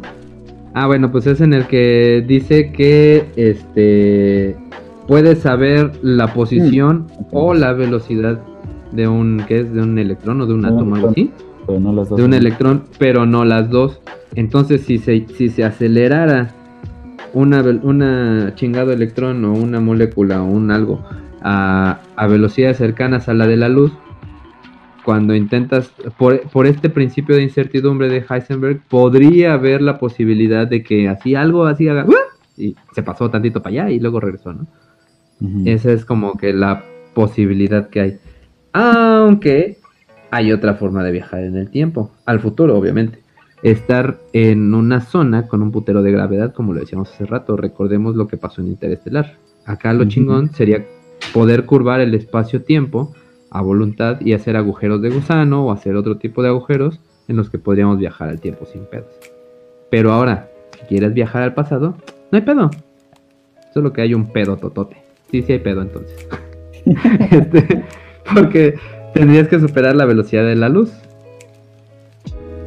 Aunque parece que hay varios, varios teorías ahí. Este, una de ellas es que al ser curvo el espacio-tiempo, o sea, hay una teoría bien pendeja que piensan que el espacio-tiempo es, es como un, pues casi como un cilindro. Entonces que al ser curvo el espacio-tiempo, que pues nada más tienes que esperar a que dé la vuelta y llegues, porque como el espacio es infinito, pues no saben realmente si, si, si como es curvo más bien, no saben si estás en un pedazo de una esfera o de un cilindro. Entonces una de las ideas y de las posibilidades es, es aplicar la de, este, ¿cómo se llama? La de Cristóbal Colón, güey.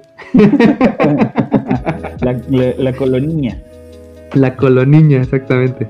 Este, y otra propuesta es una curva temporal cerrada o CTC, que dentro de los que han dicho pendejadas al respecto hay un tal Frank Tipler que propuso que un cilindro rotatorio que gire a velocidades cercanas a la luz podría crear una curva temporal cerrada, lo que en teoría podría hacer que regresemos al momento de partida. O sea, es la cosa más pendeja del mundo porque da vueltas.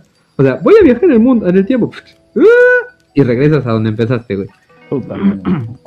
Estúpidos, ¿no? Pero bueno, el pedo es que esta máquina tendría que medir algo así como 100 kilómetros por 10 kilómetros. En fin, una medida exagerada para que a nadie nunca se le ocurre hacerla y lo puedan desmentir.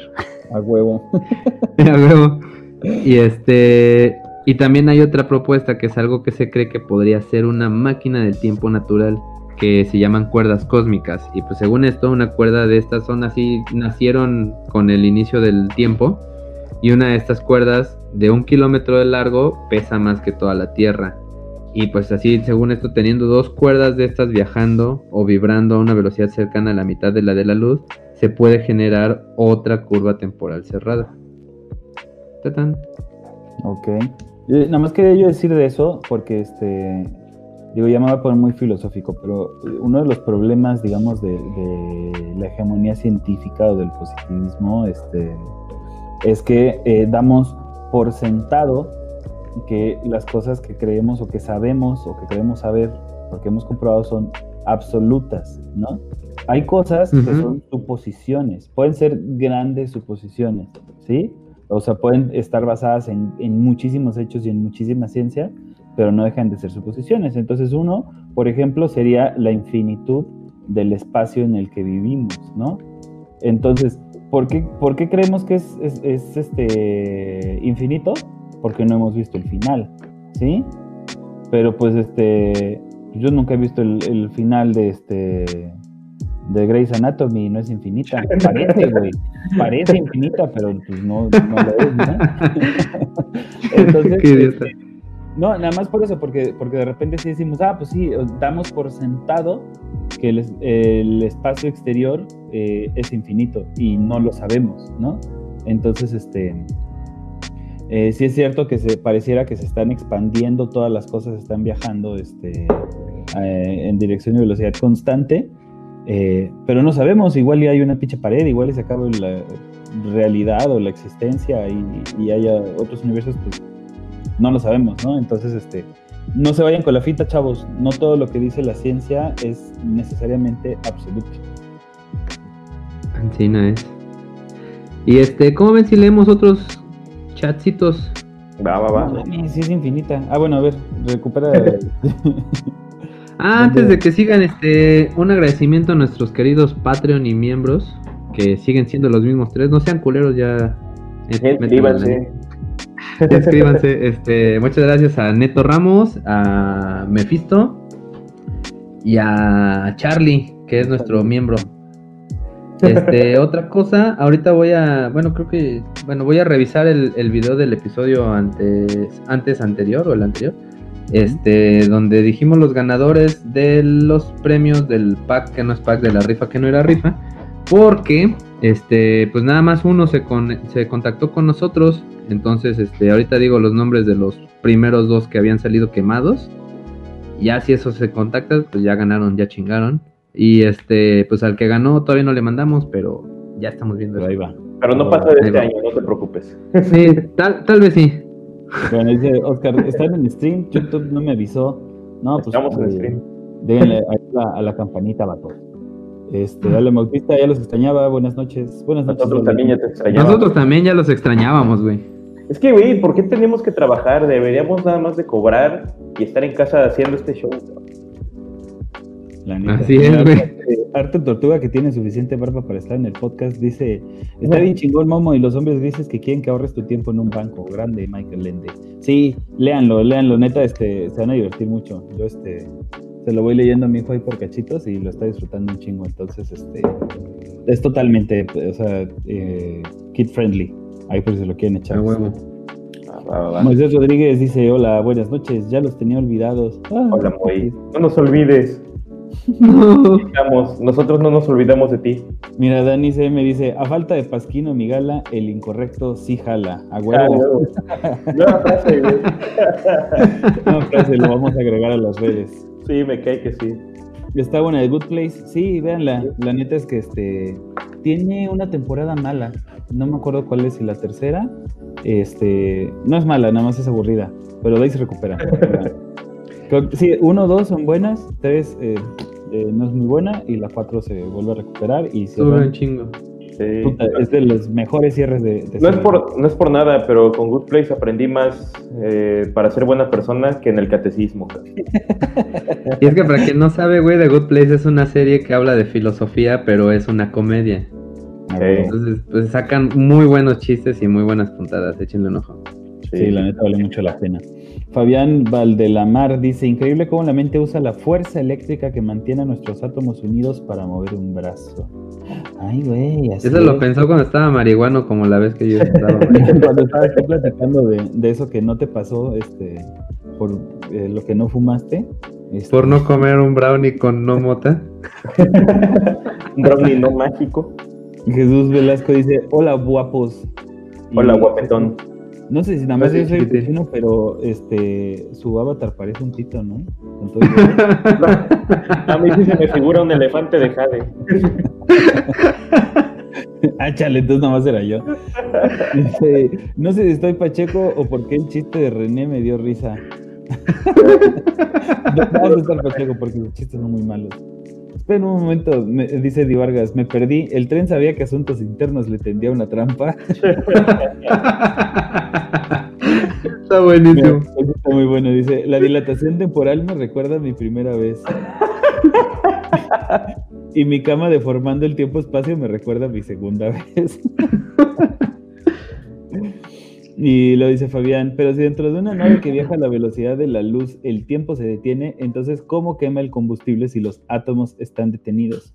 Es que no está, no está No se detiene, es que, ajá, como tal, no se puede detener totalmente Por, algo. por lo mismo tengo, tengo la sensación. Un día hay que invitar al Charmín Quark o a, a ver a quién.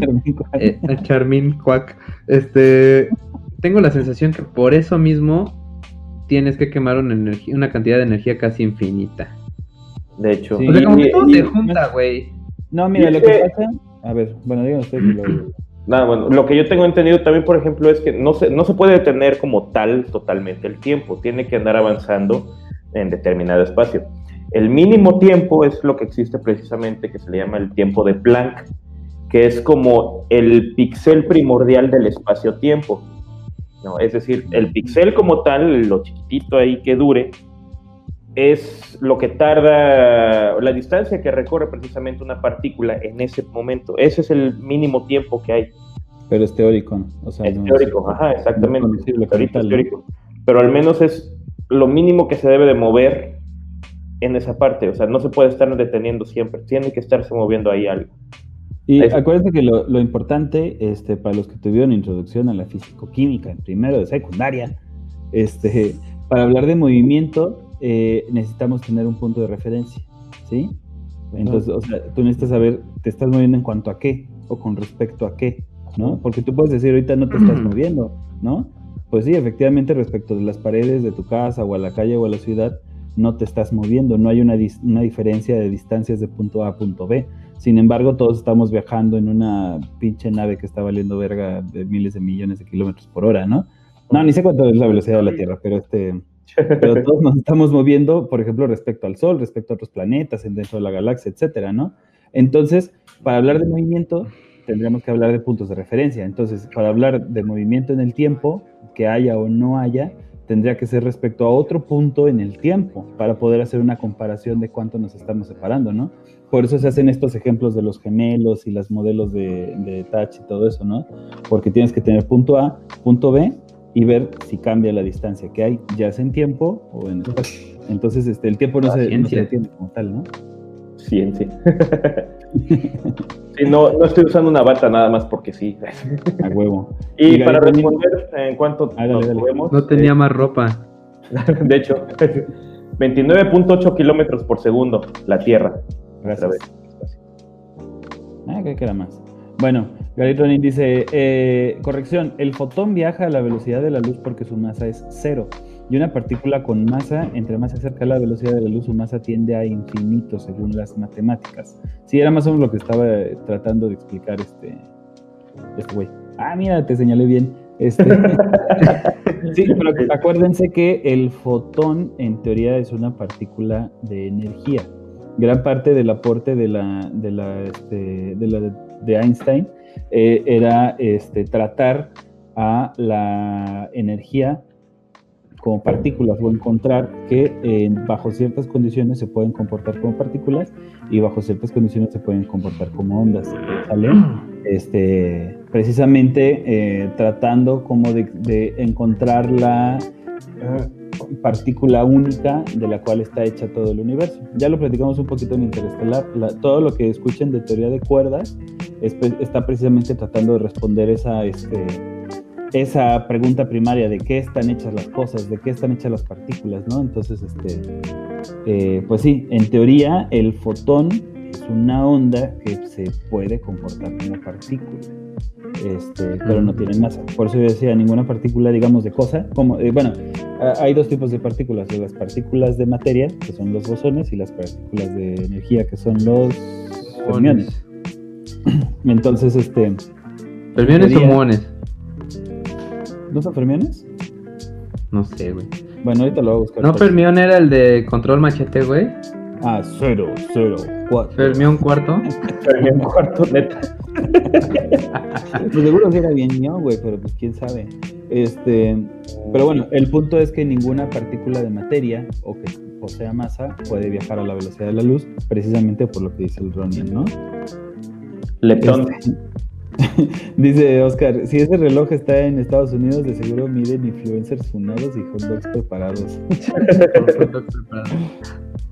este, igual Arturo Uriza Hernández dice, no mames, YouTube no me avisó que habría podcast, ¿qué pedo? Pues, pues mi hijo, la campanita, ahí debes explicarle.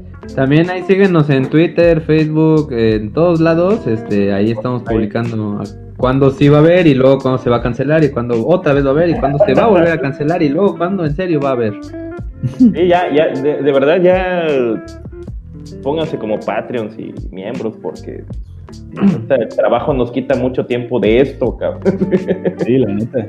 Entonces, manténganos para que podamos renunciar a nuestros trabajos. Por favor. Por cierto, amiguitos, ¿qué es Patreon? De una vez hay un rapidín. Ah, muy fácil. Patreon es una forma en la que ustedes pueden apoyar a que René, Tach y Kale dejen de trabajar y se dediquen a lo que más les gusta, ver anime. Ah, no, este. a estudiar para hacer los podcasts más interesantes y traerles muchísima más información de manera cagada, didáctica y divertida.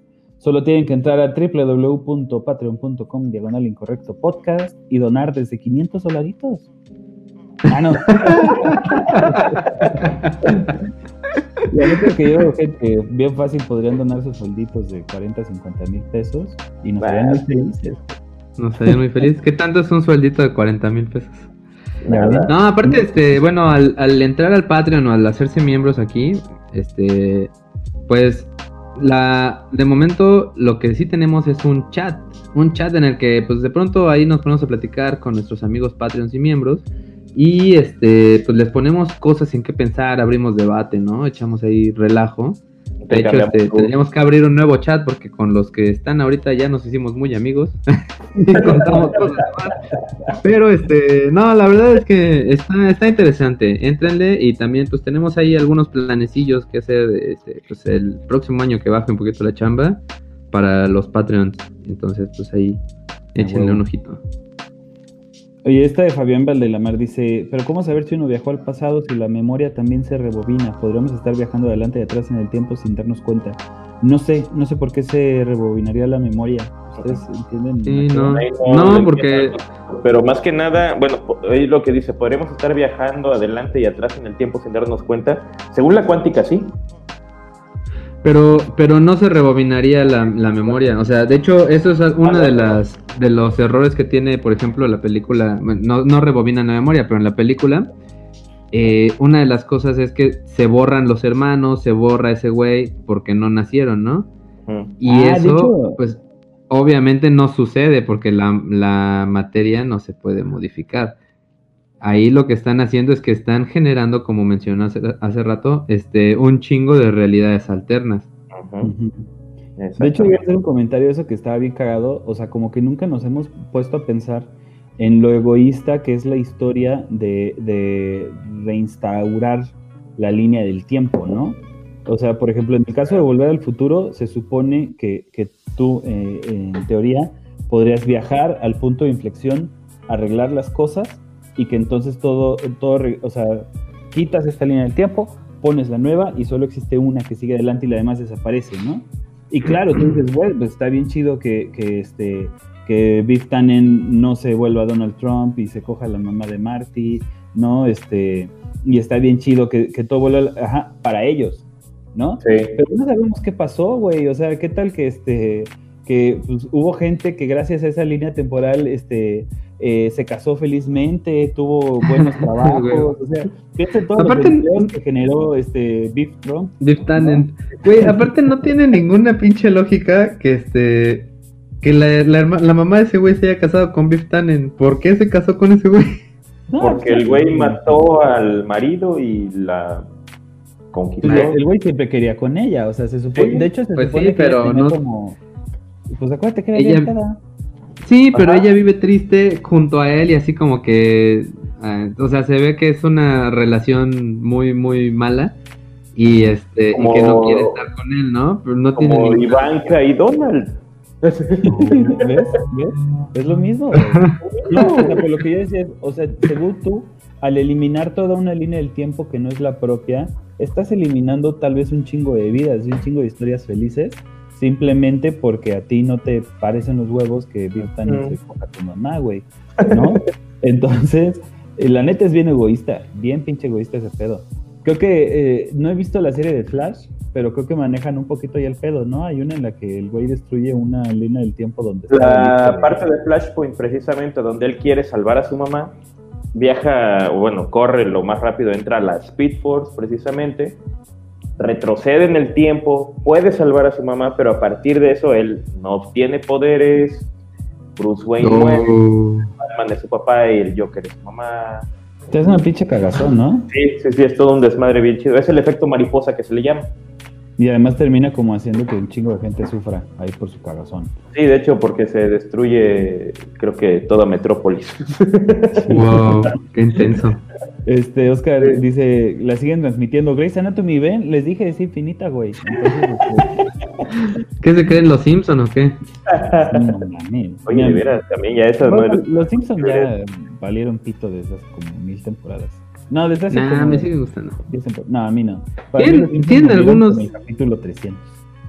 Ah. No, tienen algunos episodios que sí dices, ¿qué onda? Nada, es que ya nadie los ve, por eso ya nadie los descubre. Hay una tabla, hay una tabla que califica la, la calidad o la bueneidad de los capítulos de Los Simpsons y están coloreados así por temporadas y se ve así ah, perfectamente cómo van así del, del verde a la Al rojo. Al rojo. Eh, eh, Arturo Uriza le preguntaba a Fabián precisamente por qué se rebobinaría la memoria, qué tiene que ver la curvatura espacial o gravitacional con el almacenamiento de datos en tu cerebro Creo que le está pensando más que nada como en la de en la película precisamente de efecto mariposa, donde se eh, recuperas tú cuando tú cambiaste el tiempo, Ah, sí es cierto. pero no Cambia creo la que memoria. como tal. la No, neta no. no, no creo, no funciona así como tal. Este, Arte te decía, ya no van a hablar de Volver al Futuro, me lleva, solo pusieron ese título para atraer gente. Clickbait. Claro, arriba el clickbait. No es cierto, estamos hablando de esto. Y Gaby dice, a Pati Navidad le gusta eso, y a nosotros nos gusta Pati Navidad, a huevo. Uy, sí, patrocínanos o ven al podcast, por favor. Eh, Ey, que venga, güey, no estaría de huevo. ¿Te imaginas, güey? Uy, no mames, hay que escribirle. Sí, sí, sí. Hay que escribirle para que nos, para que nos igno- eh, para que nos ignore como Sonsunegi, este El- Ah, la el- bestia. Los Bully Magnets, Los el, los Bully Bully Magnets. Magnets, el Durden, el este, ¿cómo se llama? El Olaya. el Santa Olaya, básicamente cualquiera que no tenga nada que ver con este con mi gala. Ándale. Escríbanle a Este, quien quieran que venga al podcast. Sí, escríbanles. Ah, yo- a mí me encantaría invitar al esquizo, güey. Pero sí, bueno, hay que, por favor, este, ahí no sean cabrones, eh, creo que se llama esquizofrenia natural, el, no, es Dark Thanos, arroba Dark Thanos, la verdad, Dartanos, ahí escríbanle que venga el incorrecto podcast y, y ya, a huevo. para que nos pele el culero. Ya, dice Cristian McDill, son mi programa favorito. Uh, Eh, saludos, huevos, saludos a todos. Tú eres nuestro Christian McDill favorito. A Sí, a huevo. Saludos a todas las personas del sendero, saludos, un abrazo. Este, es- este es para René porque es el que lo sube. Dice, los amo, no tarden en subir el podcast a Spotify Plugs. Intentaré subirlo mañana. para acá, para René. A huevo. Chingón que O sea, que mi comentario fuera el título del podcast de democracia. Ya no me acuerdo cuál era su comentario.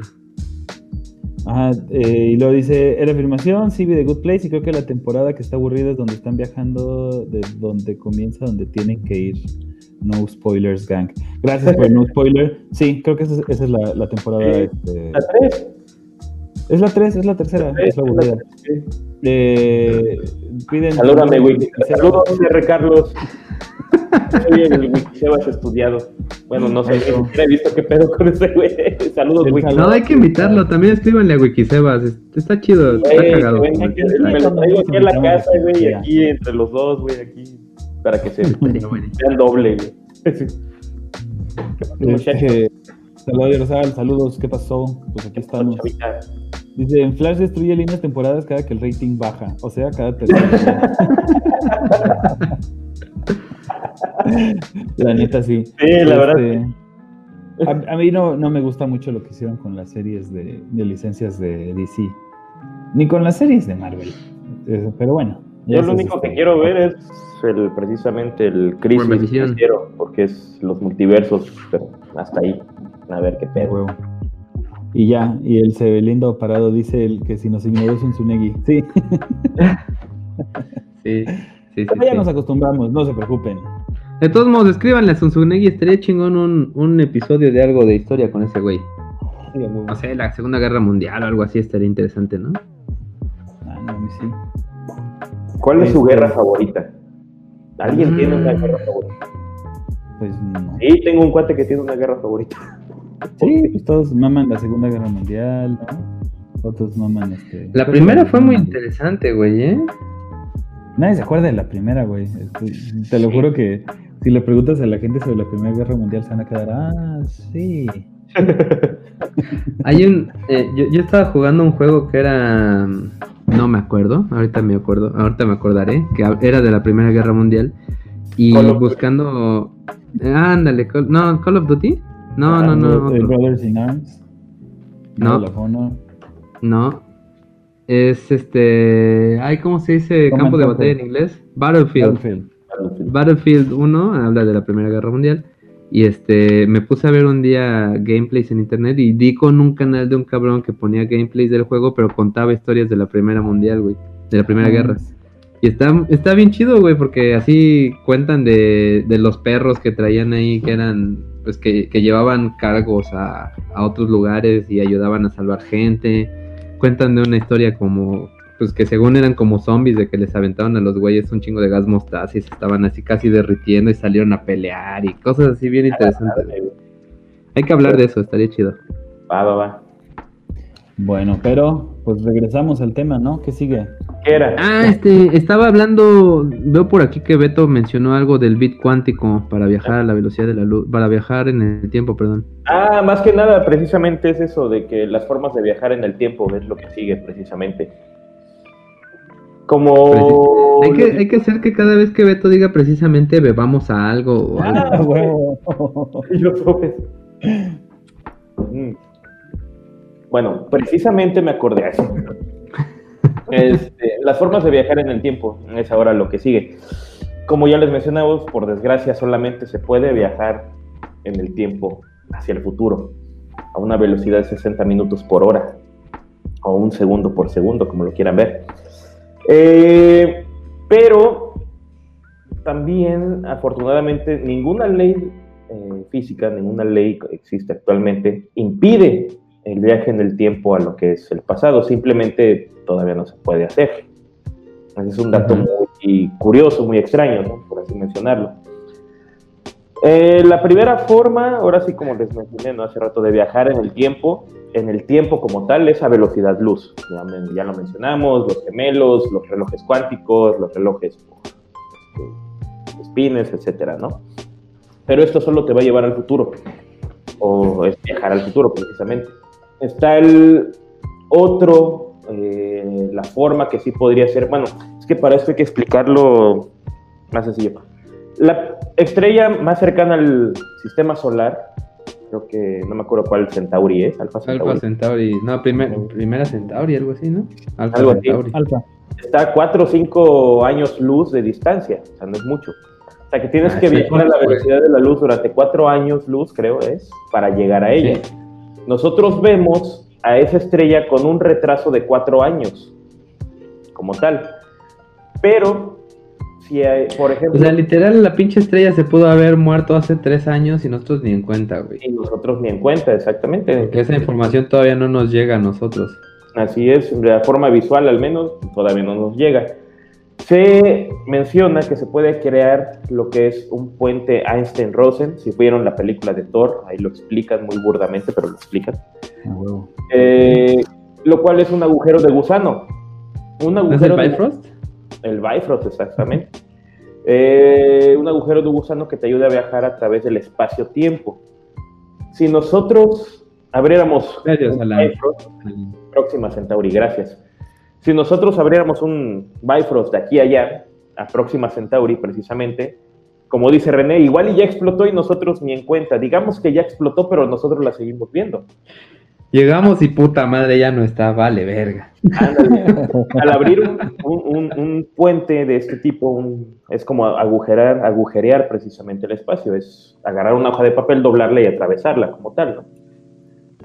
Si llegamos allá, viajamos a través de tiempo y espacio, ¿por qué? Porque vemos que la estrella a lo mejor ya no está, ya explotó, pero en la Tierra todavía no reciben esa información visual. ¿no? Esa es una forma de viajar en el tiempo, porque estamos viendo, al menos para la Tierra, el futuro de esa estrella. Y así lo Mm. podemos hacer en otros lugares del espacio. Más bien ahorita es... Ajá, ok, sí, continúa. No, pues ya. Yo estaba, estaba, este, ahorita que encontré mis apuntes, estaba, este, encontré por qué, este, de- o cómo descubrimos, descubrieron, eh, descubrimos, denme mi Nobel, por favor, que el, que el espacio, este, es curvo. A ver. Y, y hay una onda bien cabrona que es, por ejemplo, o que el universo es curvo, perdón. Este, ¿se acuerdan que les mencioné hace ratito una madre que era la dilatación, ¿qué era? No, no era la dilatación temporal, la otra cosa que va rápido y ves todo diferente. Distorsión. El viaje. Ahorita, ajá, esa, de Lorenz. Contracción de Lorenz. ya. Contracción de Bueno, la contracción de Lorentz, este, también, cuando tú vas en chinga, en chinga, en chinga, eh, el tiempo, se, el, el- el espacio se contrae. Entonces, tú puedes ir, según tu, tu odómetro de tu nave espacial, este, recorres una menor cantidad de espacio que la que recorrerías a una velocidad normal. a una velocidad baja. Entonces, si tú fueras un observador que estás viendo una nave orbitando un planeta, tú podrías decir, ah, bueno, pues esta órbita que tiene esta nave es de 100 mil este, millones de kilómetros, ¿no? Y el radio, pues es de 300 mil millones de kilómetros, ¿sale? Si fuera una órbita circular perfecta, redonda. Pero el cabrón que anda en la nave, pues anda en putiza y entonces hay una dilatación temporal, una, una este, contracción espacial por la velocidad a la que anda, ¿no? Cercana a la velocidad de la luz. Entonces este cabrón en lugar de recorrer 100 mil millones de kilómetros, pon tú mm. que él, en su odómetro recorrió 50 mil millones de, kilómetros. Pero el radio de este círculo, el diámetro de este círculo sigue siendo de 3 mil eh, millones de kilómetros. Aunque ese güey recorrió una, una distancia menor. Entonces digamos que su, círculo sería de este tamaño con un radio del doble de tamaño. Entonces, ¿cuál sería la cosa aquí? Que para poder hacer embonar la, la cantidad de, de, kilómetros que recorrió el que iba muy rápido con el radio del círculo, tienen que curvar el espacio para que ese radio coincida con el, con el círculo. Y así es como ellos se dieron cuenta o como descubrieron, gracias a la contracción de Lorentz, el espacio es curvo. Ah, la Está interesante, ¿va, perros? A perro. Perro, no entendí. A huevo. Ahora. Muy bien. ¿Qué sigue? Aparte de esto, eh, lo que mencionabas del espacio curvo, para hacer un puente de Einstein-Rosen, o que es también conocido como un agujero de gusano, precisamente se tiene que hacer. Va a beber. se tiene que hacer. Si se tiene que perforar el tiempo-espacio. ¿Cómo lo vas a perforar? Con la gravedad. La gravedad, que es prácticamente una de las fuerzas que todavía no se conoce ni se comprende bien cómo funciona, la tienen que tomar en este caso para eh, que con un poco de lo que se llama materia exótica, que es precisamente como gravedad o materia de gravitatoria o gravitones concentrados, hacer que esa materia exótica, en vez de jalar todo en un cierto punto como lo haría un agujero negro, lo expanda. Y es como se puede abrir precisamente ese agujero. Ah, a ver. Oye, sí es cierto, digo muchas Oye, güey. ¿Qué una materia exótica es cuando dices, güey, si no está bien guapa mi novia? Y tú dices, mmm, es materia exótica. Ahora, en este punto se podría ver si se llegara a crear o si se llegara a tener algo de materia exótica, que se ha visto que sí existen ciertas estrellas, estrellas raras, eh, se podría viajar en el tiempo con ello. Al mm. este, pequeña, este pequeño trozo de materia exótica se abre hoy, digamos, que es? Este 15 de diciembre ya, todavía. Eh, se toma la materia exótica, se pone en el espacio, se expande y se hace un agujero, un tubo de gusano, ¿no? sí, un agujero de gusano. Y ese agujero de gusano va a permanecer a partir de ahorita, de esta fecha, de este mismo momento, hasta quién sabe cuántos años en el futuro. Supuestamente a través de ese agujero de gusano en el del futuro va a venir al este presente como tal, pero no más atrás. Sería como un viaje a ese punto. Es lo que es, es, lo mismo que, lo que decía hace rato de la curva temporal cerrada. Así es. Regresas al inicio. A donde a, partir oh. del que empezó. O sea, por desgracia no se podría ir más al pasado, pero pues ahí ya tienes tu túnel del tiempo. Y hablando de túneles del tiempo, perdón, tú. Ajá, dale, sigue, sigue, sigue. Lo que mencionabas del qubit, del bit cuántico, en este caso. Es un, un poco más difícil de explicar. es que si no manches, está bien perro ese pedo. El qubit o el bit cuántico es precisamente una entidad abstracta que puede interactuar con su yo del pasado, precisamente a través de estos puentes, de estos túneles, perdón. Pero son túneles microscópicos, túneles creados en tiempo de Planck, o sea, en el tiempo más mínimo conocido, ¿no? Y teórico. Y teórico, exactamente. Pero, eh, de hecho, lo explicaron hasta eso muy burdamente en la de Avengers. Ya ves que se viajan al pasado y regresan al mismo tiempo, aunque a pesar de que no cambiaron nada, ellos abrieron sus realidades alternas. El GPS que utilizan como, digamos, para regresar a su tiempo, es precisamente porque entran a través de estos este, túneles cuánticos de tiempo que le mencionan, pero es como si dejaran sus migajas de pan para poder regresar a través del túnel, a pesar de que ya se abrieron otros. Es un poco Pues lo, lo, que he estado oyendo del, del qubit también es que eh, pues recordemos que gracias a lo que decía yo hace rato del este la, esta cosa de Heisenberg, el principio de indeterminación, este, lo utilizan en las computadoras cuánticas y son como tan, tan, tienen una velocidad de procesamiento tan alta debido a que utilizan esta indeterminación de los, de los este, átomos y de los electrones para, para que, mm, pues para almacenar este, o para, ¿cómo se dice esto? Para procesar información. Entonces, pues un, un, digamos, un, pues en código binario hay prendido y apagado. Sin embargo, eh, pues en, en, la cuántica, pues las opciones son casi infinitas, ¿no? Porque no sabes dónde está. Entonces esta indeterminación, ajá, está en varios lugares al mismo tiempo. Entonces esta misma indeterminación ayuda a procesar información mucho más rápido odio la cuántica y a la vez la amo. Güey, hay que hablar de cuántica un día de estos, pero sí hay que invitar a, alguien que sí le sepa. Sí. Sí, hay que escribirle al vato. alguien de los que nos ve puede chingar mucho al Santo Alaya, por favor. También, güey. O al, o al este cabrón del Quantum Fracture. Ese güey explica muy bien las cosas. Oye, creo que una cosa que no hemos este, explicado es por qué estamos viajando a velocidad y dirección constante en el tiempo. ¿No? O sea, este. Eh, ¿Quieren decirlo ustedes o lo digo yo?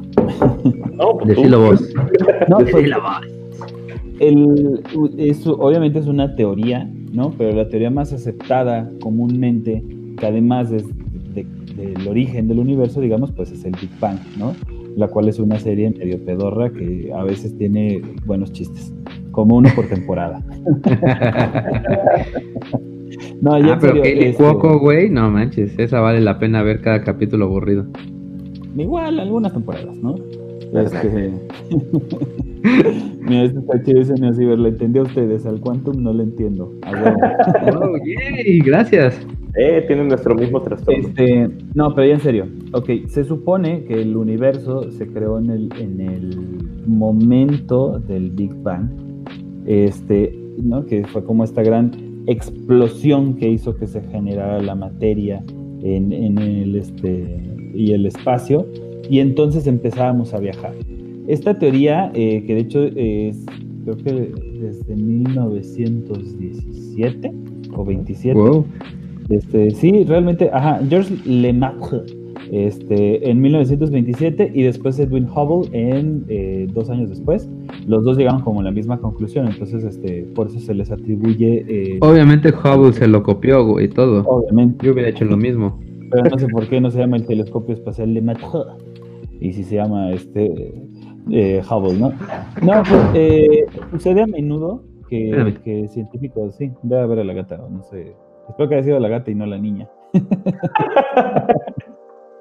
Este, a menudo sucede que eh, equipos de científicos o científicos aislados en tiempos relativamente similares llegan a conclusiones similares. Por eso muchas veces se les atribuyen los premios eh, juntos. No es porque hayan trabajado juntos, sino porque obviamente tienen que comprobar que llevan años trabajando en eso, etcétera, etcétera. Pero bueno, este, ellos desarrollan esta idea de que todo viene a través de una gran explosión que generó tanta energía que pues, las partículas se acomodaron, etcétera, etcétera, se volvieron materia y empezaron a expandirse. Para los que no lo sepan, parece que el universo se está expandiendo. ¿Por qué, eh, piensan eso? Este, pues básicamente tiene que ver con, este, eh, con la observación que se ha hecho del universo conocido la, distancia que hay entre estrellas que conocemos eh, cada vez es más lejana, ¿sí? Y eso es entre todas las estrellas. Todas las estrellas se están alejando de sí, lo cual nos da a la idea de que se están, este, de que se están, eh, eh, de que nos estamos expandiendo, ¿no? Entonces, de hecho, eso lo hablamos también un poquito en el, en el episodio de El fin del mundo, porque este, era posible, ¿no? Que una de las formas en las que acaba el universo es que como se va expandiendo, las partículas se terminen expandiendo tanto que se separen todas unas de otras hasta que no pueda existir ningún tipo de intercambio energético y todo desaparezca. Pero bueno, el punto era que al momento de esa explosión, toda la materia empezó a viajar en el tiempo-espacio, porque acuérdense que para la cuántica y para la teoría de la relatividad, el tiempo-espacio es una sola cosa, sí, es una malla a través de la cual nos movemos y es indivisible una de la otra. Entonces en ese momento nos empezamos a desplazar a través del tiempo-espacio y entonces por eso en teoría eh, no podemos detener el viento porque tenemos una aceleración constante. ¿Aceleración de cuánto? Bueno, pues ahí, como les decía Hubble de Matre, los dos eh, trataron de hacer como una aproximación para saber a qué velocidad se expande el universo. Eh, en la actualidad se supone que es algo así de 70 kilómetros por segundo por megaparsec, que no es una palabra que se inventó Han Solo. Este, y, pues eso significa que el, universo se expande más o menos a 70 kilómetros por segundo, más deprisa cada 3.26 millones de años luz de distancia. ¿Sí? O sea, entre más de corta distancia, más va acelerando, no solo en el tiempo. ¿Sí? Y obviamente, pues ahí es todo un desmadre porque los científicos no se ponen de acuerdo cómo se tiene que calcular la pinche este, eh, constante de mata y hay como dos formas y hacen todo un puto desmadre. Pero bueno, más o menos es la, aceleración que se supone que tenemos. Y, este, y por eso es que estamos viajando en el tiempo a velocidad constante y en teoría indetenible. Habría que ver si se podría viajar en, en dirección contraria. Supongo que tendrías que viajar hacia el centro del universo, ¿no? Y a una velocidad mayor que a la que se expande el universo. A la mecha. Wow. Y la otra pregunta que hacen es ¿cuándo, se, ¿cuándo sucedió el Big Bang? ¿No? 13.400 millones de años. Sí, se, o sea, para nosotros, digamos, como decía, eh, como les decía hace rato, el, constantes, ¿no? El movimiento, el movimiento implica eh, referencia. Entonces, para nosotros, en teoría, han pasado alrededor, alrededor de 13.760 millones de años o algo así. Pero, este, pero pues eso, digo, yo me pregunto cómo están millones de cálculo, ¿va? pero, bueno, esa es, esa es la, la, idea que, este, que se tiene. Y sí, se más o menos como si me El punto era, ¿qué dice Mercancía Gatuna? Ah, se cayó la de no mames. Sí, güey, se cayó la babosa. Es que tengo, bueno, se cayó la babosa. eso, pues la mensa se paró ahí y se cayó, pero la escalera está ahí y se cayó de la escalera para abajo la güey. Pero eh, ahí está bien, lloró tantito y ya se quitó. Bueno, ya. Ya perdí la, la, emoción de lo que estaba diciendo por la gata, pero este. Perdón. Eh, estaba hablando de la expansión del universo. Ajá. No, ya se me fue. Pero bueno, eso era. Espérate, que hace rato se escuchaba algo raro. ya. ya está todo controlado, sí, sí, ya está todo controlado. Tienes algo agitado. Y yo además vi así como cuando subiste así de. Pinche gata, no ya venía una semana en tu casa. yo, yo además vi al René así como que. Como. Así, René, ¿todo bien? Sí, güey, ¿por qué? Eh, oigan, ¿alguien sabe dónde conseguir otro gatito de respuestas? ah, la no, macho, no. Los cables de la plancha, ¿no? Con los cables de la plancha. Cuando, tu hija vea esto, güey, va a decir, con razón le cambió el tamaño a la gata. Güey, ¿pero qué mi gata no era gris con blanco? No, no, siempre fue anaranjada, hija mía. la madre, imagínate. Ay, güey. No, no, todo bien. Ah, bueno, al menos. Y ahora vamos a meternos más a lo, pues, como a lo ético, a lo... bueno, si tuvieran la oportunidad de viajar en el tiempo, ¿sería bueno, sería ético, sería bonito alterarlo. Es que hay de dos, güey. Para empezar, si hubiera la posibilidad de viajar en el tiempo, ¿con qué otro fin lo harías? Si no es un fin egoísta. Pues sí. Digo, al final el mundo no sería el mundo que hay ahorita sin Hitler, por ejemplo. Desmonetizados. Este. pero, pero, sí, ¿no? Eso es algo que no sabemos, ¿no? Porque siempre que hablamos del efecto mariposa, eh, creemos que cualquier este que cualquier cambio va a tener cualquier consecuencia de cualquier magnitud. Y no es necesariamente así, realmente no lo sabemos, ¿no? Hay cosas que podrían eh, no alterar y hay cosas que podrían sí alterar. Entonces, de repente, tenemos que preguntarnos un poquito eso, porque la otra cosa que nos tendríamos que preguntar es qué tan probables son los, los futuros alternativos, ¿no?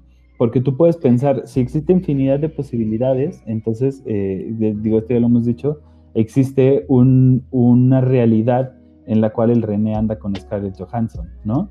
Pero esa madre es tan poco probable, cabrón, pero tan, tan, tan, poco probable que aún así es posible que no suceda. Lo platicábamos un poquito en el, en el este, podcast con el Hobbit, en el de Matrix, que decía yo, ¿no? O sea, por más que este, cada vez que tú eh, tiras un dado, se reinician las posibilidades. Siempre va a ser una de seis. Si tú tiras seis veces el dado, no te van a salir los números del 1 al 6, porque cada vez es nuevamente la probabilidad. Entonces, pues sí, en teoría si es infinitos, es posible que en algún momento el René ande con Scarlett.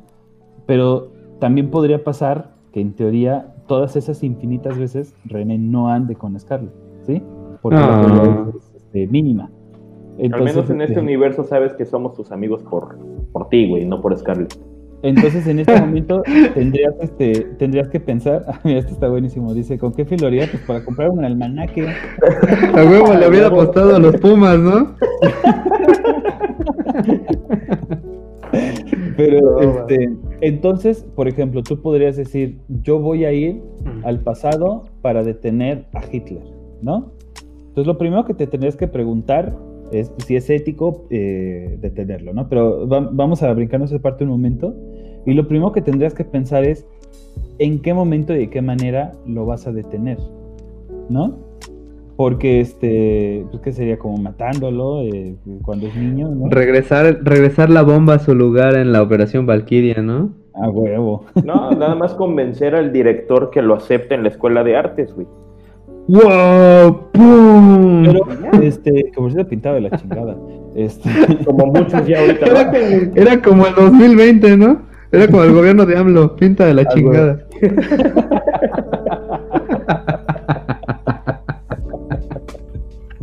Pero, este, ay, este, o sea, a final de cuentas, puede ser que lo que tú hicieras no fuera suficiente para detener el rumbo de las cosas, ¿no? Igual, y tú ah. llegas y cambias las cosas, pero las probabilidades de que Biff Tannen se termine chingando a tu mamá son tan altas que va a suceder, güey.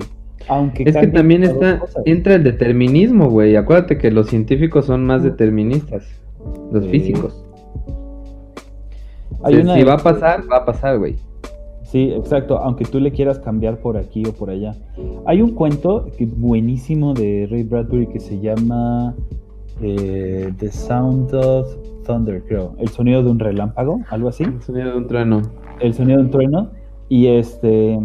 Eh, ya no, me acuerdo. Se los voy a quemar, es muy viejo, pero este... Eh, pues por lo menos en ese cuento lo que está chido es... Se los voy a quemar, ya debieron de haberlo leído. Ya debieron de haberlo leído, sí, no mames. Pero este eh, habla de, hay una empresa de viajes en el tiempo de cacería. Entonces básicamente lo que hace es que te lleva al pasado eh, para que tú mates, por ejemplo, si cazar un puto mamut o un dientes de sable, una madre así. Este, pero ellos lo que hacen es que viajan, digamos, antes que tú y dejan todo preparado, dejan un camino, una pista eh, que flota en, a unos centímetros del piso para asegurarse que no toques absolutamente ni pinches madre. Entonces ellos van y, este, y buscan animales que estén a punto de morir. Entonces ellos eh, registran el tiempo en el que el animal muere y te llevan a ti.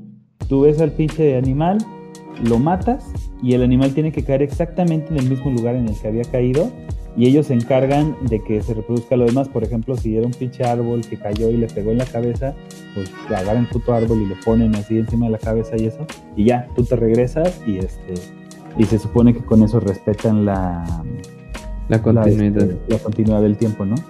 Y ya, Oye, no qué lo loco. ¿Ese está en los de El Hombre Ilustrado? Puta, no me acuerdo, pero búscalo. Que me lo si estoy no, leyendo te lo por, por PDF. Este, pero Arre. está bien loca la idea, ¿no? Porque al final de cuentas eh, se tratan como de reproducir todo. Porque ellos dicen, por ejemplo, tú vas a matar a un depredador y ese depredador pudo haberse comido a este animal que pudo haber provocado esto y esto y esto y esto. Pero eh, Como el capítulo Y- de Los Simpsons. Cuando ma- el Homero mata a todos los dinosaurios. Este, entonces, a ver, regresamos a la pregunta de Pato. ¿Tú viajarías en el tiempo para cambiar algo? Pues es que mi premisa de viaje en el tiempo es, puedes viajar, pero por desgracia no puedes alterar nada, ya todo está hecho. Si viajas al pasado. Determinismo. interesante, o sea, preguntarte si, aunque cambiaras X o Y, yo, yo sí pienso un poquito, o sea, eh, digo, obviamente esto ya es totalmente teórico y, y en cuestión de cada quien, que probablemente este, hay, hay dos tipos de sucesos, ¿no? Hay sucesos trascendentales eh, que repercuten a través de una cadena de, de De consecuencias, eventos. ajá, de eventos, y hay sucesos no trascendentales, ¿no? Sucesos que no valen verga. Como tu nacimiento. Entonces, no, pero el- si no, no habría este podcast, güey.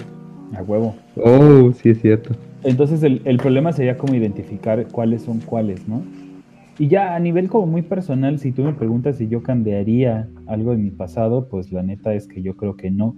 Precisamente porque no sé cuáles de esos momentos son definitorios para mi, para mi persona, ¿no? Entonces, este.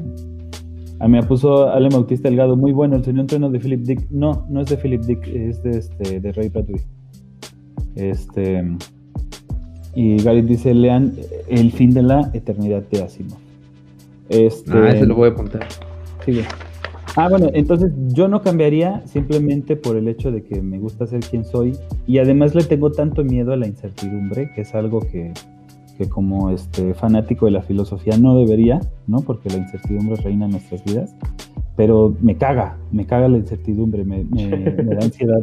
Entonces, Me gusta ansiedad. tener control de las cosas. Sí, o sea, pensar en qué hay más allá del universo, pensar en este, en que vivimos en una simulación, esas cosas me dan mucha ansiedad. Entonces, este, No, no me gusta la incertidumbre. Y al no tener certidumbre de, de qué efectos tendrían los cambios de lo que haría y si mantendría mi conciencia o no, prefiero no moverle. Y por eso yo no viajaría en el tiempo.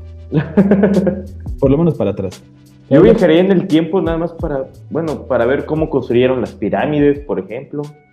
¿Cómo- ¿Para qué chingados es Stonehenge?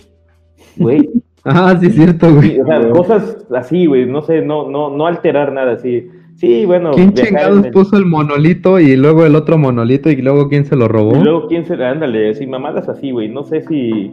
No, es que tienes que salvar a la humanidad. ¿verdad? Ah, Que se chingue la humanidad, güey. Yo quiero ver qué pedo con esto.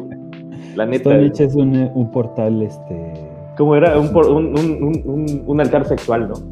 Un altar sexual. Ah, ¿no era un portal cósmico para comunicarse con otras dimensiones? No, eh, ahí en. estaría bien chido que hiciéramos un podcast de todas estas ideas hippie energéticas trascendentales, ¿no? De- Ah, estaría muy loco. Va, va, Este- y así. Este, ¿qué te iba a decir? ¿Tú, René, viajarías en el tiempo? Yo viajaría en el tiempo. Pues a revivir esa final del 97 contra el León, güey. Verla en el estadio, Ah, porque yo la vi, en el- la vi en la 27 tele. años. No, 23. 23 años. Has pasado 23 años. Oye, Este- ah, bueno, Pues es que. Es que. eh, estaría chingón. Yo, yo creo que yo viajaría hacia el futuro igual. Porque al pasado. Pues igual y sí, güey, ¿no? Pero. Pues, ¿a qué viajarías, güey? A- A Pues como tú dices, a ver cuando hicieron algo. ¿No vieron un meme que salen así los pinches, este, ¿cómo se llaman? Los pinches egipcios, güey, azotando a los güeyes. Ah, construyan a la chingada. Y esos güeyes, ay, qué horrible es esto de construir las pirámides. Lo bueno es que va a quedar nuestro legado. Y así, 2020. Esas madres fueron hechas por extraterrestres. Porque todo lo que no podría construir un hombre blanco está hecho por extraterrestres, güey. Sí, a huevo. Exactamente. No, pero pues en cuanto a viajar al pasado, es lo que te digo, o sea, el asunto es que que cómo sabes que por el efecto mariposa no vas a modificar algo o cómo sabes que sí hay un determinismo, ¿no? Y que y que lo que hagas va a valer madre. Está eh, está interesante, ¿no? Es que es muy complejo, puede ser, como te digo, puede ser determinista como lo pienso yo, ¿no? De que pues, ya todo está hecho, ya por más que alteres ya no vas a alterar más nada, ¿no? Pero pues también está esa idea de los multiversos, precisamente, o sea, abrir otra realidad. Por Aparte, ¿cómo sabes que no alguien ya viajó en el tiempo y que realmente... Hay, hay un güey, ¿no se acuerdan? Que salió creo que en YouTube diciendo que iba a haber este... O sea, que él había viajado en el tiempo y que iba a pasar así un montón de cosas bien estúpidas. Ah, sí, es cierto. Sí, sí, sí, sí, sí, sí, sí. Pero Y también este Stephen Hawking hizo una convención para personas, para viajeros en el tiempo, ¿no? es una fiesta, ajá, que no le dijo a nadie la fecha. Está la Ajá, historia para poderte de- inscribir tenías está que ser un viajero en el tiempo. Alemán, ¿no? Por ejemplo. Ah, que, que sale en Sí, Canadá, ¿no? Con una cámara que fue construida años después de cuando se tomó la foto. Ajá. Esa, esa madre está bien loca, por ejemplo. O la Este, película de Chaplin, creo, una así que sale una viejita. Que sale el ¿no? señor hablando por celular, ¿no? Ajá, como que se viera eso, o sea, no mames. Pero eso creo que ya, ya dijeron que había un aparato para la sordera que era más o menos como un celular. Ah, huevo. Ah, chinga. También en el documental de Parchís, güey. No Sí, ya. En ese Sí. caso ya entraríamos en lo que es la paradoja del abuelo, precisamente. De viajes al pasado, chingas algo, bueno, en tu caso, ¿no? Te chingas, bueno, te no chingas a tu abuela. matas a tu abuelo. Ah, yo creí que te chingabas a tu abuela y tú eras tu abuelo. Eh, Casi en volver al futuro. Eso pasa, eso pasa también en Futurama, güey. ah, sí, sí, ah, no mames, es cierto. No me acordaba de ese capítulo. Pero Es así, que, o sea, por ejemplo, una, una cosa interesante, o creo que no hemos platicado muchos, que eh, hay ciertos cánones de, de, de cómo, o sea, de reglas de viajes en el tiempo, ¿no? Entonces, por ejemplo, como decíamos, eh, regresando a Volver al Futuro, este, no sé qué dijo Lucy. Este, regresando eh, a Volver al Futuro, este, para ellos existe una sola realidad, una sola línea temporal, la cual en teoría tú puedes modificar, ¿no? Y al modificar, de- desde donde tú cortaste, todo esto desaparece y, e insertas otro, este, otro bloque a partir de ahí, ¿no? Otra realidad. Simplemente deja de existir. Sin embargo, también está eh, otra forma de ver las cosas, que es, por ejemplo, como lo que entiendo que pasa en Flash, con que cada cosa que haces genera una bifurcación, ¿no? Porque cada decisión que tomas, es, esto es como- un poquito lo platicamos como eh, con el experimento de Schrödinger, es una, eh, lo puedes explicar a través de ahí, ¿no? Este. O el sui- suicidio cuántico, ¿no? Que cada que haces ese suicidio se genera una realidad en la que sí te moriste. exactamente, ¿no? De hecho, en esencia, cada, cada que tomamos una decisión, supuestamente se genera una realidad alterna en la que no. Exactamente, ¿no? Entonces, en la que tomaste la otra decisión, digamos. Vean, este, eh, es muy noventera, eh, pero pues ya que estamos hablando de películas noventeras, creo que sí es no- de los noventas. Vean si yo hubiera, sale este Gwyneth Paltrow antes de que se volviera loca y empezara a vender cuarzos para la pantufla. Este, pero véanla, está chida y habla precisamente de eso, de, de- hay un punto de inflexión donde empieza este te empiezan a contar qué hubiera pasado si esto y qué hubiera pasado si esto y van las dos realidades de ella eh, al mismo tiempo, ¿no? Ah, Entonces, este, eh, en teoría eso pasa, ¿no? Cada decisión que tomas, cada vez que cruzas la calle se crea un universo en el cual te atropelló el camión de la coca y otro en el que no, ¿no? Entonces, este, hay un montón de universos en los cuales René está ahí con las tripas de fuera O con Scarlett Johansson. o con Scarlett Johansson. ¡Eh! Ahorita le brinca el gato, pero se lo aventaron. esa es, esa es como otra, este, otra forma de ver el, los viajes en el tiempo, ¿no? Eh, otra que es un poquito como mezcla de las dos es lo que hicieron precisamente en Avengers hace rato que hablaban, ¿no? De, de los Avengers, que es este, que es que es pensar que en efecto tú puedes entonces regresar y en el momento en el que tú con tu conciencia viajas en el pasado y cambias algo, a partir de ahí se genera otra línea del tiempo interminable, ¿no? Porque eso es algo, este, por ejemplo, que de repente en la película se nos pasa de, de vista. Este, hay otra, otra línea de tiempo en Avengers en donde en efecto todos se murieron y valieron verga y siguieron ese camino y ya, se acabó y siguen muertos y no regresó nadie, ¿no? Así es. Este, simplemente, eh, por eso digo que es, es como muy egoísta, porque lo único que hacen es arreglar para ellos, para su conciencia y las demás realidades que chinguen a su madre. Su Claro. línea temporal, exacto. Por eso ellos no podían regresar en el tiempo y matar a, a Baby Thanos, ¿no? Ujú. Aquí dice Di Vargas, me están diciendo que los Avengers usan ciencia de verdad y, lo, y, y que no se lo sacaron del culo todo. Sí usan ciencia, pero sí se lo sacan del culo. Este, ¿qué otras formas de, de ver los viajes en el tiempo hay? Eh, Una buena forma de ver los viajes del, del tiempo es donándonos, por favor, dónennos. al. Ah, no, no somos el Pasquín, ¿verdad? No, no, no. Donen al Pasquín, pero donenle nada más la mitad y la otra mitad nos la echan para acá. Así es. Que de veras es. en- Acuérdense que En uno de los programas del Pasquín preguntaron por nosotros, ¿no? Sí. Sí, eso dijeron. Saludos a los que se preocupan por nosotros. Sí. Gracias. Este, y otra forma como de ver los viajes en el tiempo o de reglas que podrían existir dependiendo de qué autor estén este, viendo, pues sería simplemente donde entonces tú podrías regresar, como decía Touch, como espectador, ¿no?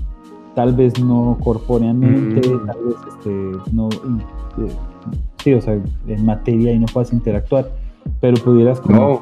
percibir de nuevo las cosas, ¿no? Eh, hay este, no sé, hay una serie, por ejemplo, que se llama Outlander, creo, ¿no? Donde... una Ah, sí, pero ellas interactúan, Sí, sí, es cierto, no. Entonces. Bueno, pero Hay una película que se llama Ocho minutos antes de morir, que es como una curva de tiempo cerrada, Ah, en la que toda la película estás viendo los mismos ocho minutos y el güey tiene que hacer como solucionar el puzzle para, creo. para no morirse o para salvar a alguien o algo así. También está el Día de la Marmota, este... Ah, esa es muy buena. Y está Russian Doll, que también está chida. Que igual, Russian Russian, Doll. Doll es este... Yo el otro día busqué Russian Doll en Google y me dio una entretenida, pero no vi esa película que tú dices. Este... Sí, se llama así, creo. Ahí está Netflix, es, es igual. O sea, la morra todos los días se muere y despierta en, en el mismo día. Y entonces, este, pues ya está hasta la madre de morirse. Wow, Pero, eh, o sea, eh, eso sería también como, como determinista en el sentir, ¿no? Eh, en el decir, mm, vale pitos lo que hagas, este, va a suceder Siempre lo te vas mismo, a morir. ¿no? Siempre te vas a morir o siempre vas a explotar el mismo puto día como en la marmota. Ay, qué buena película. Sí, la neta sí, el, ¿cómo se llama el actor? Sí, Ah, sí. no, no, no, no, no, no, es el de los ¿No es Bill. Murray? Bill Ah, Murray, ándale, Murray, sí, sí, Bill sí. Murray. Se ve el arma bien chido ahí en esa peli. Hay que hablar de esa peli. Ah, mira, acá está. ¿Con Quantum Leap en donde el viajero transfiere su conciencia a alguna persona en el pasado? ahí está también. Sí. Y de hecho prácticamente... Ah, no, sí puede cambiar un poco, sí debe de alterar un poco, supone, la historia, pero no de todo. Porque hay un capítulo donde tiene que salvar, por ejemplo, a la esposa de Kennedy, pero no a Kennedy. A huevo. Y ese está bien cabrón ahí también, como se entremezcla. así, güey, es que puedo salvarlo, sí, güey, pero no lo tienes que salvar. A ese güey no Wow. salva a la otra. Sí. Otra sería como en Sí. Assassin's Creed, ¿no? Porque igual, o sea, el güey nada más regresa, pero para repetir la historia. Ajá. O para hacerla. Es, es como una paradoja también, ¿no? Porque las cosas pasaron porque él regresó al pasado a hacerlas. Pues las está recordando, más que nada. Es pura remembranza genética, por así mencionar. Sí, es Lo cierto. cual nos lleva a Dark. Que está, o sea, lo chido de Dark es que se inventaron como una nueva forma de ver los viajes en el tiempo, ¿no?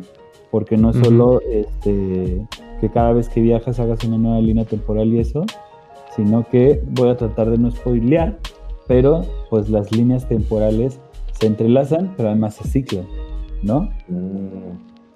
O sea, este, no, solo, no solo las acciones abren nuevas líneas temporales, sino que viajas de aquí a acá y esta le da inicio a esta y esta le da inicio a esta y así más Y hacen un Jeremy mí Y hacen un Jeremy Verami, exactamente, porque es un ciclo. Está muy interesante, la neta, me gustó cómo al final este pues solucionaron todo y se mueren todos.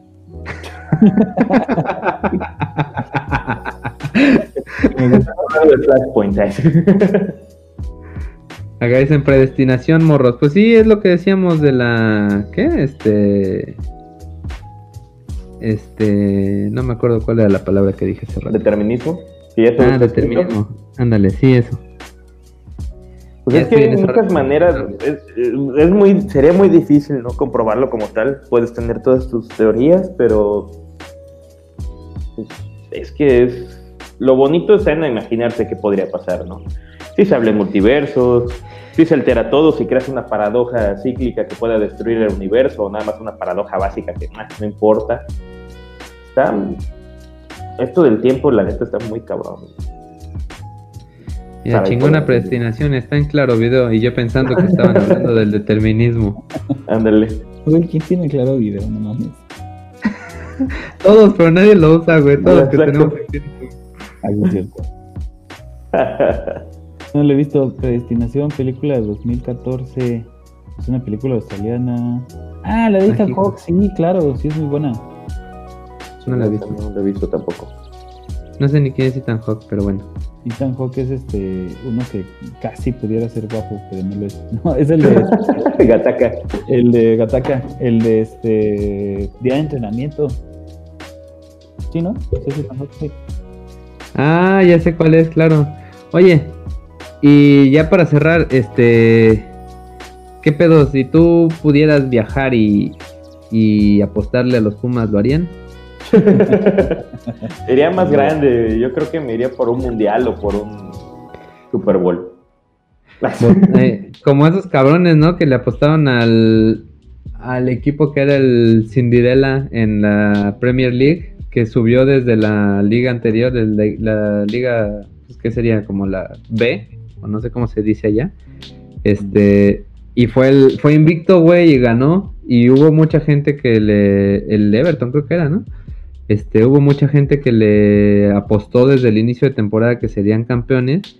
Y faltando como 10 días, así las casas de apuestas le decían, te doy el 70% de lo que ganarías si fueran campeones, aunque no sean campeones, güey, jalas.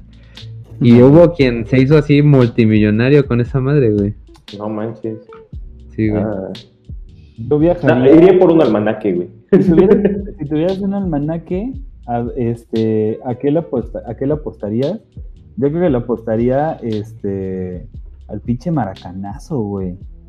¿No? Este, que fue el Mundial de Brasil. Digo, obviamente a nosotros nos tocó, ¿no? Pero este. Hay, ah, Leicester se llama, Leicester City. ¿Eh? Ah, sí, Leicester City. no, pero igual eh, fue cuando Uruguay le ganó a Brasil en su casa. En, el Maracaná. Brasil, ¿no? Que hasta los, los, o sea, los putos periódicos ya estaban impresos con Brasil campeón antes del partido, güey. No manches. Porque era una madre así, este, imposible. ¿no? Pinche Uruguay que llegaban así como, este, como el Cruz Azul a la final, que nada más sabía qué puta madre hacía ahí. Pero esto sí lo supieron armar. Y este... Güey, yo no sé para qué el Pumas llegó a la final. Perdieron 2-0 en un partido gris, aburrido, güey. Cruz Azul hubiera perdido de último minuto, todo emocionante, güey. Dicen que el Cruz Azul es tan chingón que este, ya no se conforma con ilusionar a, su equipo, ahora ilusionó también a los de otro equipo, güey. A los que ni vemos fútbol, güey. El huevo. Y ya, ¿no? ¿Qué tenemos algo más que decir? Ya me quiero dormir. No, ya, ya estuvo. Nada. Pues este. ¿Conclusiones solamente? Conclusiones. Pues nada más también recordarle antes de irnos a la gente, pues que se unan a Patreon, que se hagan miembros aquí, que le piquen en la campanita. Este, normalmente hacemos podcast cada dos martes.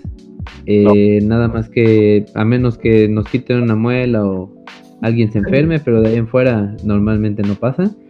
Este, y pues también acuérdense de donar aquí con superchats, este, la lana que nos, que nos están aportando, pues sirve aquí para pagar la... no, Colosio, no vayas para las lomas.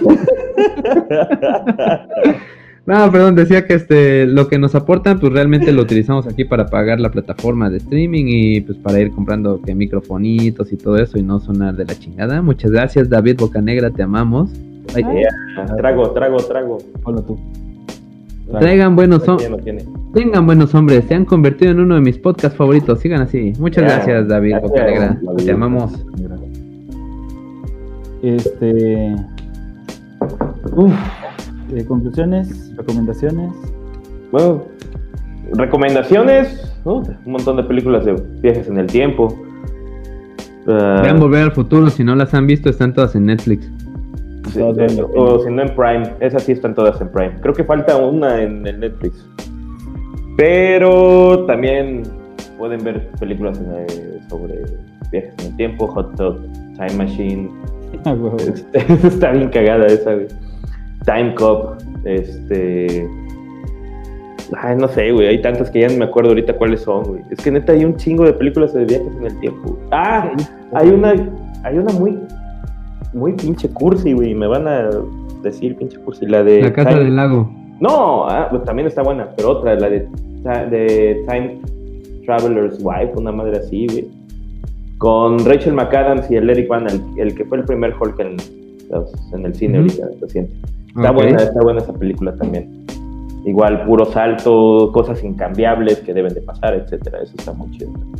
Y vean Doctor Who, la neta, ahí explican todo el tiempo y espacio como debe de ser, la neta. Y muy divertido. Este, ¿qué otra cosa? Bueno, eh, en cuanto a viajes en el tiempo, ¿qué podría yo decir de viajes en el tiempo? Lean a. No, más bien vean los videos de Quantum Fracture, güey. Ese güey es muy bueno explicando, aunque aquí me eché unas explicaciones más chidas, pero ese güey es, muy bueno para eso. Este. Y en una buena película que hace una realidad alterna, echando a perder las tres películas anteriores, pues vean Días del Futuro Pasado de los X-Men. a la madre, sí, a la madre. Este, no, de ahí en fuera, sobre viajes en el tiempo, fíjate que no, no se me ocurre otra cosa más que volver al futuro. Pues yo, y esa de 8 horas, 8 minutos antes de morir. Que no sean así tan comercialonas. Bueno, ya les dije, Russian Doll creo que vale mucho la pena. Este, obviamente el día de la marmota, igual película super noventera, pero que. Ah, como si fuera la primera vez. Ah, no, va, no viaja en el tiempo. este, hay una película que me gusta mucho que no habla de viajes en el tiempo, pero eh, se habla de perturbaciones en el tiempo, que se llama cashback. Y es, es un vato que padece insomnio y eh, deja de dormir tanto que empieza a tener la capacidad de detener el tiempo. Lo hace de una forma más filosófica que científica, pero vale un chingo de, pena. Este, eh, tópenla, se llama así Cashback. Este, ¿Es, seria película? Película. Es, puta, es una joya de película, neta, échensela. Y si se quieren poner así turbomamadores, eh, busquen La Jetée o La Jet. es este, una película experimental francesa hecha como una novela fotonovelada, una madre así, que está hecha con puras fotos que te van poniendo así como en estilo, y otra foto, y otra foto, y otra foto, con voz en off. Eh, pero échensela, está también así súper crazy y este... Ahí escríbela. Y se pueden poner super mamadores. Así, miren, es La... La Jet. Eh, creo que lleva un acento aquí. Sí, para los que no sabemos francés. Creo que es así. Al filo del mañana. La Jetée. Ok. Ah, Donnie Darko también es muy buena. Ah, Donnie Darko, sí es cierto. Y este. Al filo del mañana. Y la segunda temporada de My Little Pony también. Ah, no mames, My Little Pony me encanta, güey, la neta. Ricky Morty también en uno que otro capítulo que hablan del tiempo se avientan buenas explicaciones. Está muy buena, ¿eh? De hecho, Ricky Morty, no sé si lo mencionaron cuando me cuando estaba yo hablando por teléfono, este surge de tratar de hacer una parodia de Marty McFly y el Dr. Brown. Y el primer cortometraje que hizo ese güey pues trataba más o menos de la historia de esos güeyes. Y ya de ahí fue este, disvariando y haciendo locuras. Muy pinche sexual y pedófilo. Está Desmonetizados. ¡Eh! Dice también Triangle, la protagonista está condenada a repetir el día en el que mata a su hijo. Wow, Oh. suena muy loco, güey. Eh, Lo voy a buscar. ¿Qué es película o este anime o qué? No sé, Triangle. ¿Sabían? Eh, Respóndenos qué es película, anime, serie. Y el capítulo del Novela. programa de los saltos cuánticos. Y es- Así es. Y Ale, Alejandro y Fin, es todo. Dale. Oye, Vámonos, síganos en Spotify, YouTube, Twitter, Facebook. Píquenle a la campanita para que ahora sí les recuerde cuando transmitimos, cabrón. Sí, y no, la- no, Tortuga, no voy a darle al R6 hoy, ya es noche. bueno, Seis. Ya. Sí, Rainbow Six, si alguien quiere jugar conmigo, igual búsquenme como Esdogopus en Xbox. Umbrella Academy, ¿alguien ha visto algo de Umbrella Academy? Ah, no, de veras, no la he visto. Empecé los dos primeros capítulos. chida, me gusta. Habrá El que verla. anime de Erased. Ahí Race. están poniendo todos los recomendaciones. Pongan sus recomendaciones favoritas de viajes en el tiempo.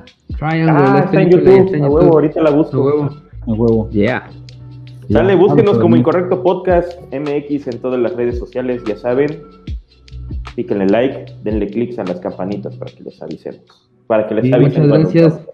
Ah, muchas gracias por sus superchats. Y antes de que se me olvide, este, ya le eché una revisada al podcast anterior donde dijimos quién había ganado y como los otros güeyes no se comunicaron, los primeros dos que salieron en la lista de ganadores fueron Miguel Kawakami, que hicimos el chiste de que era Murakami, y Ernesto Ramos. Por favor, contáctenos este, huevo. para que se lleven Ah, su pack.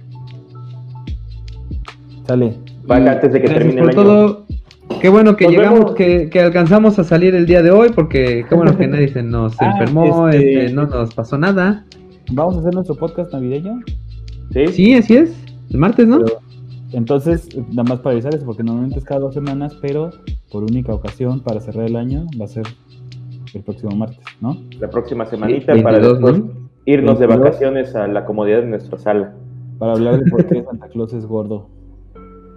A huevo, a huevo, a huevo. Y ya, vámonos, adiós, a la verga. Dale.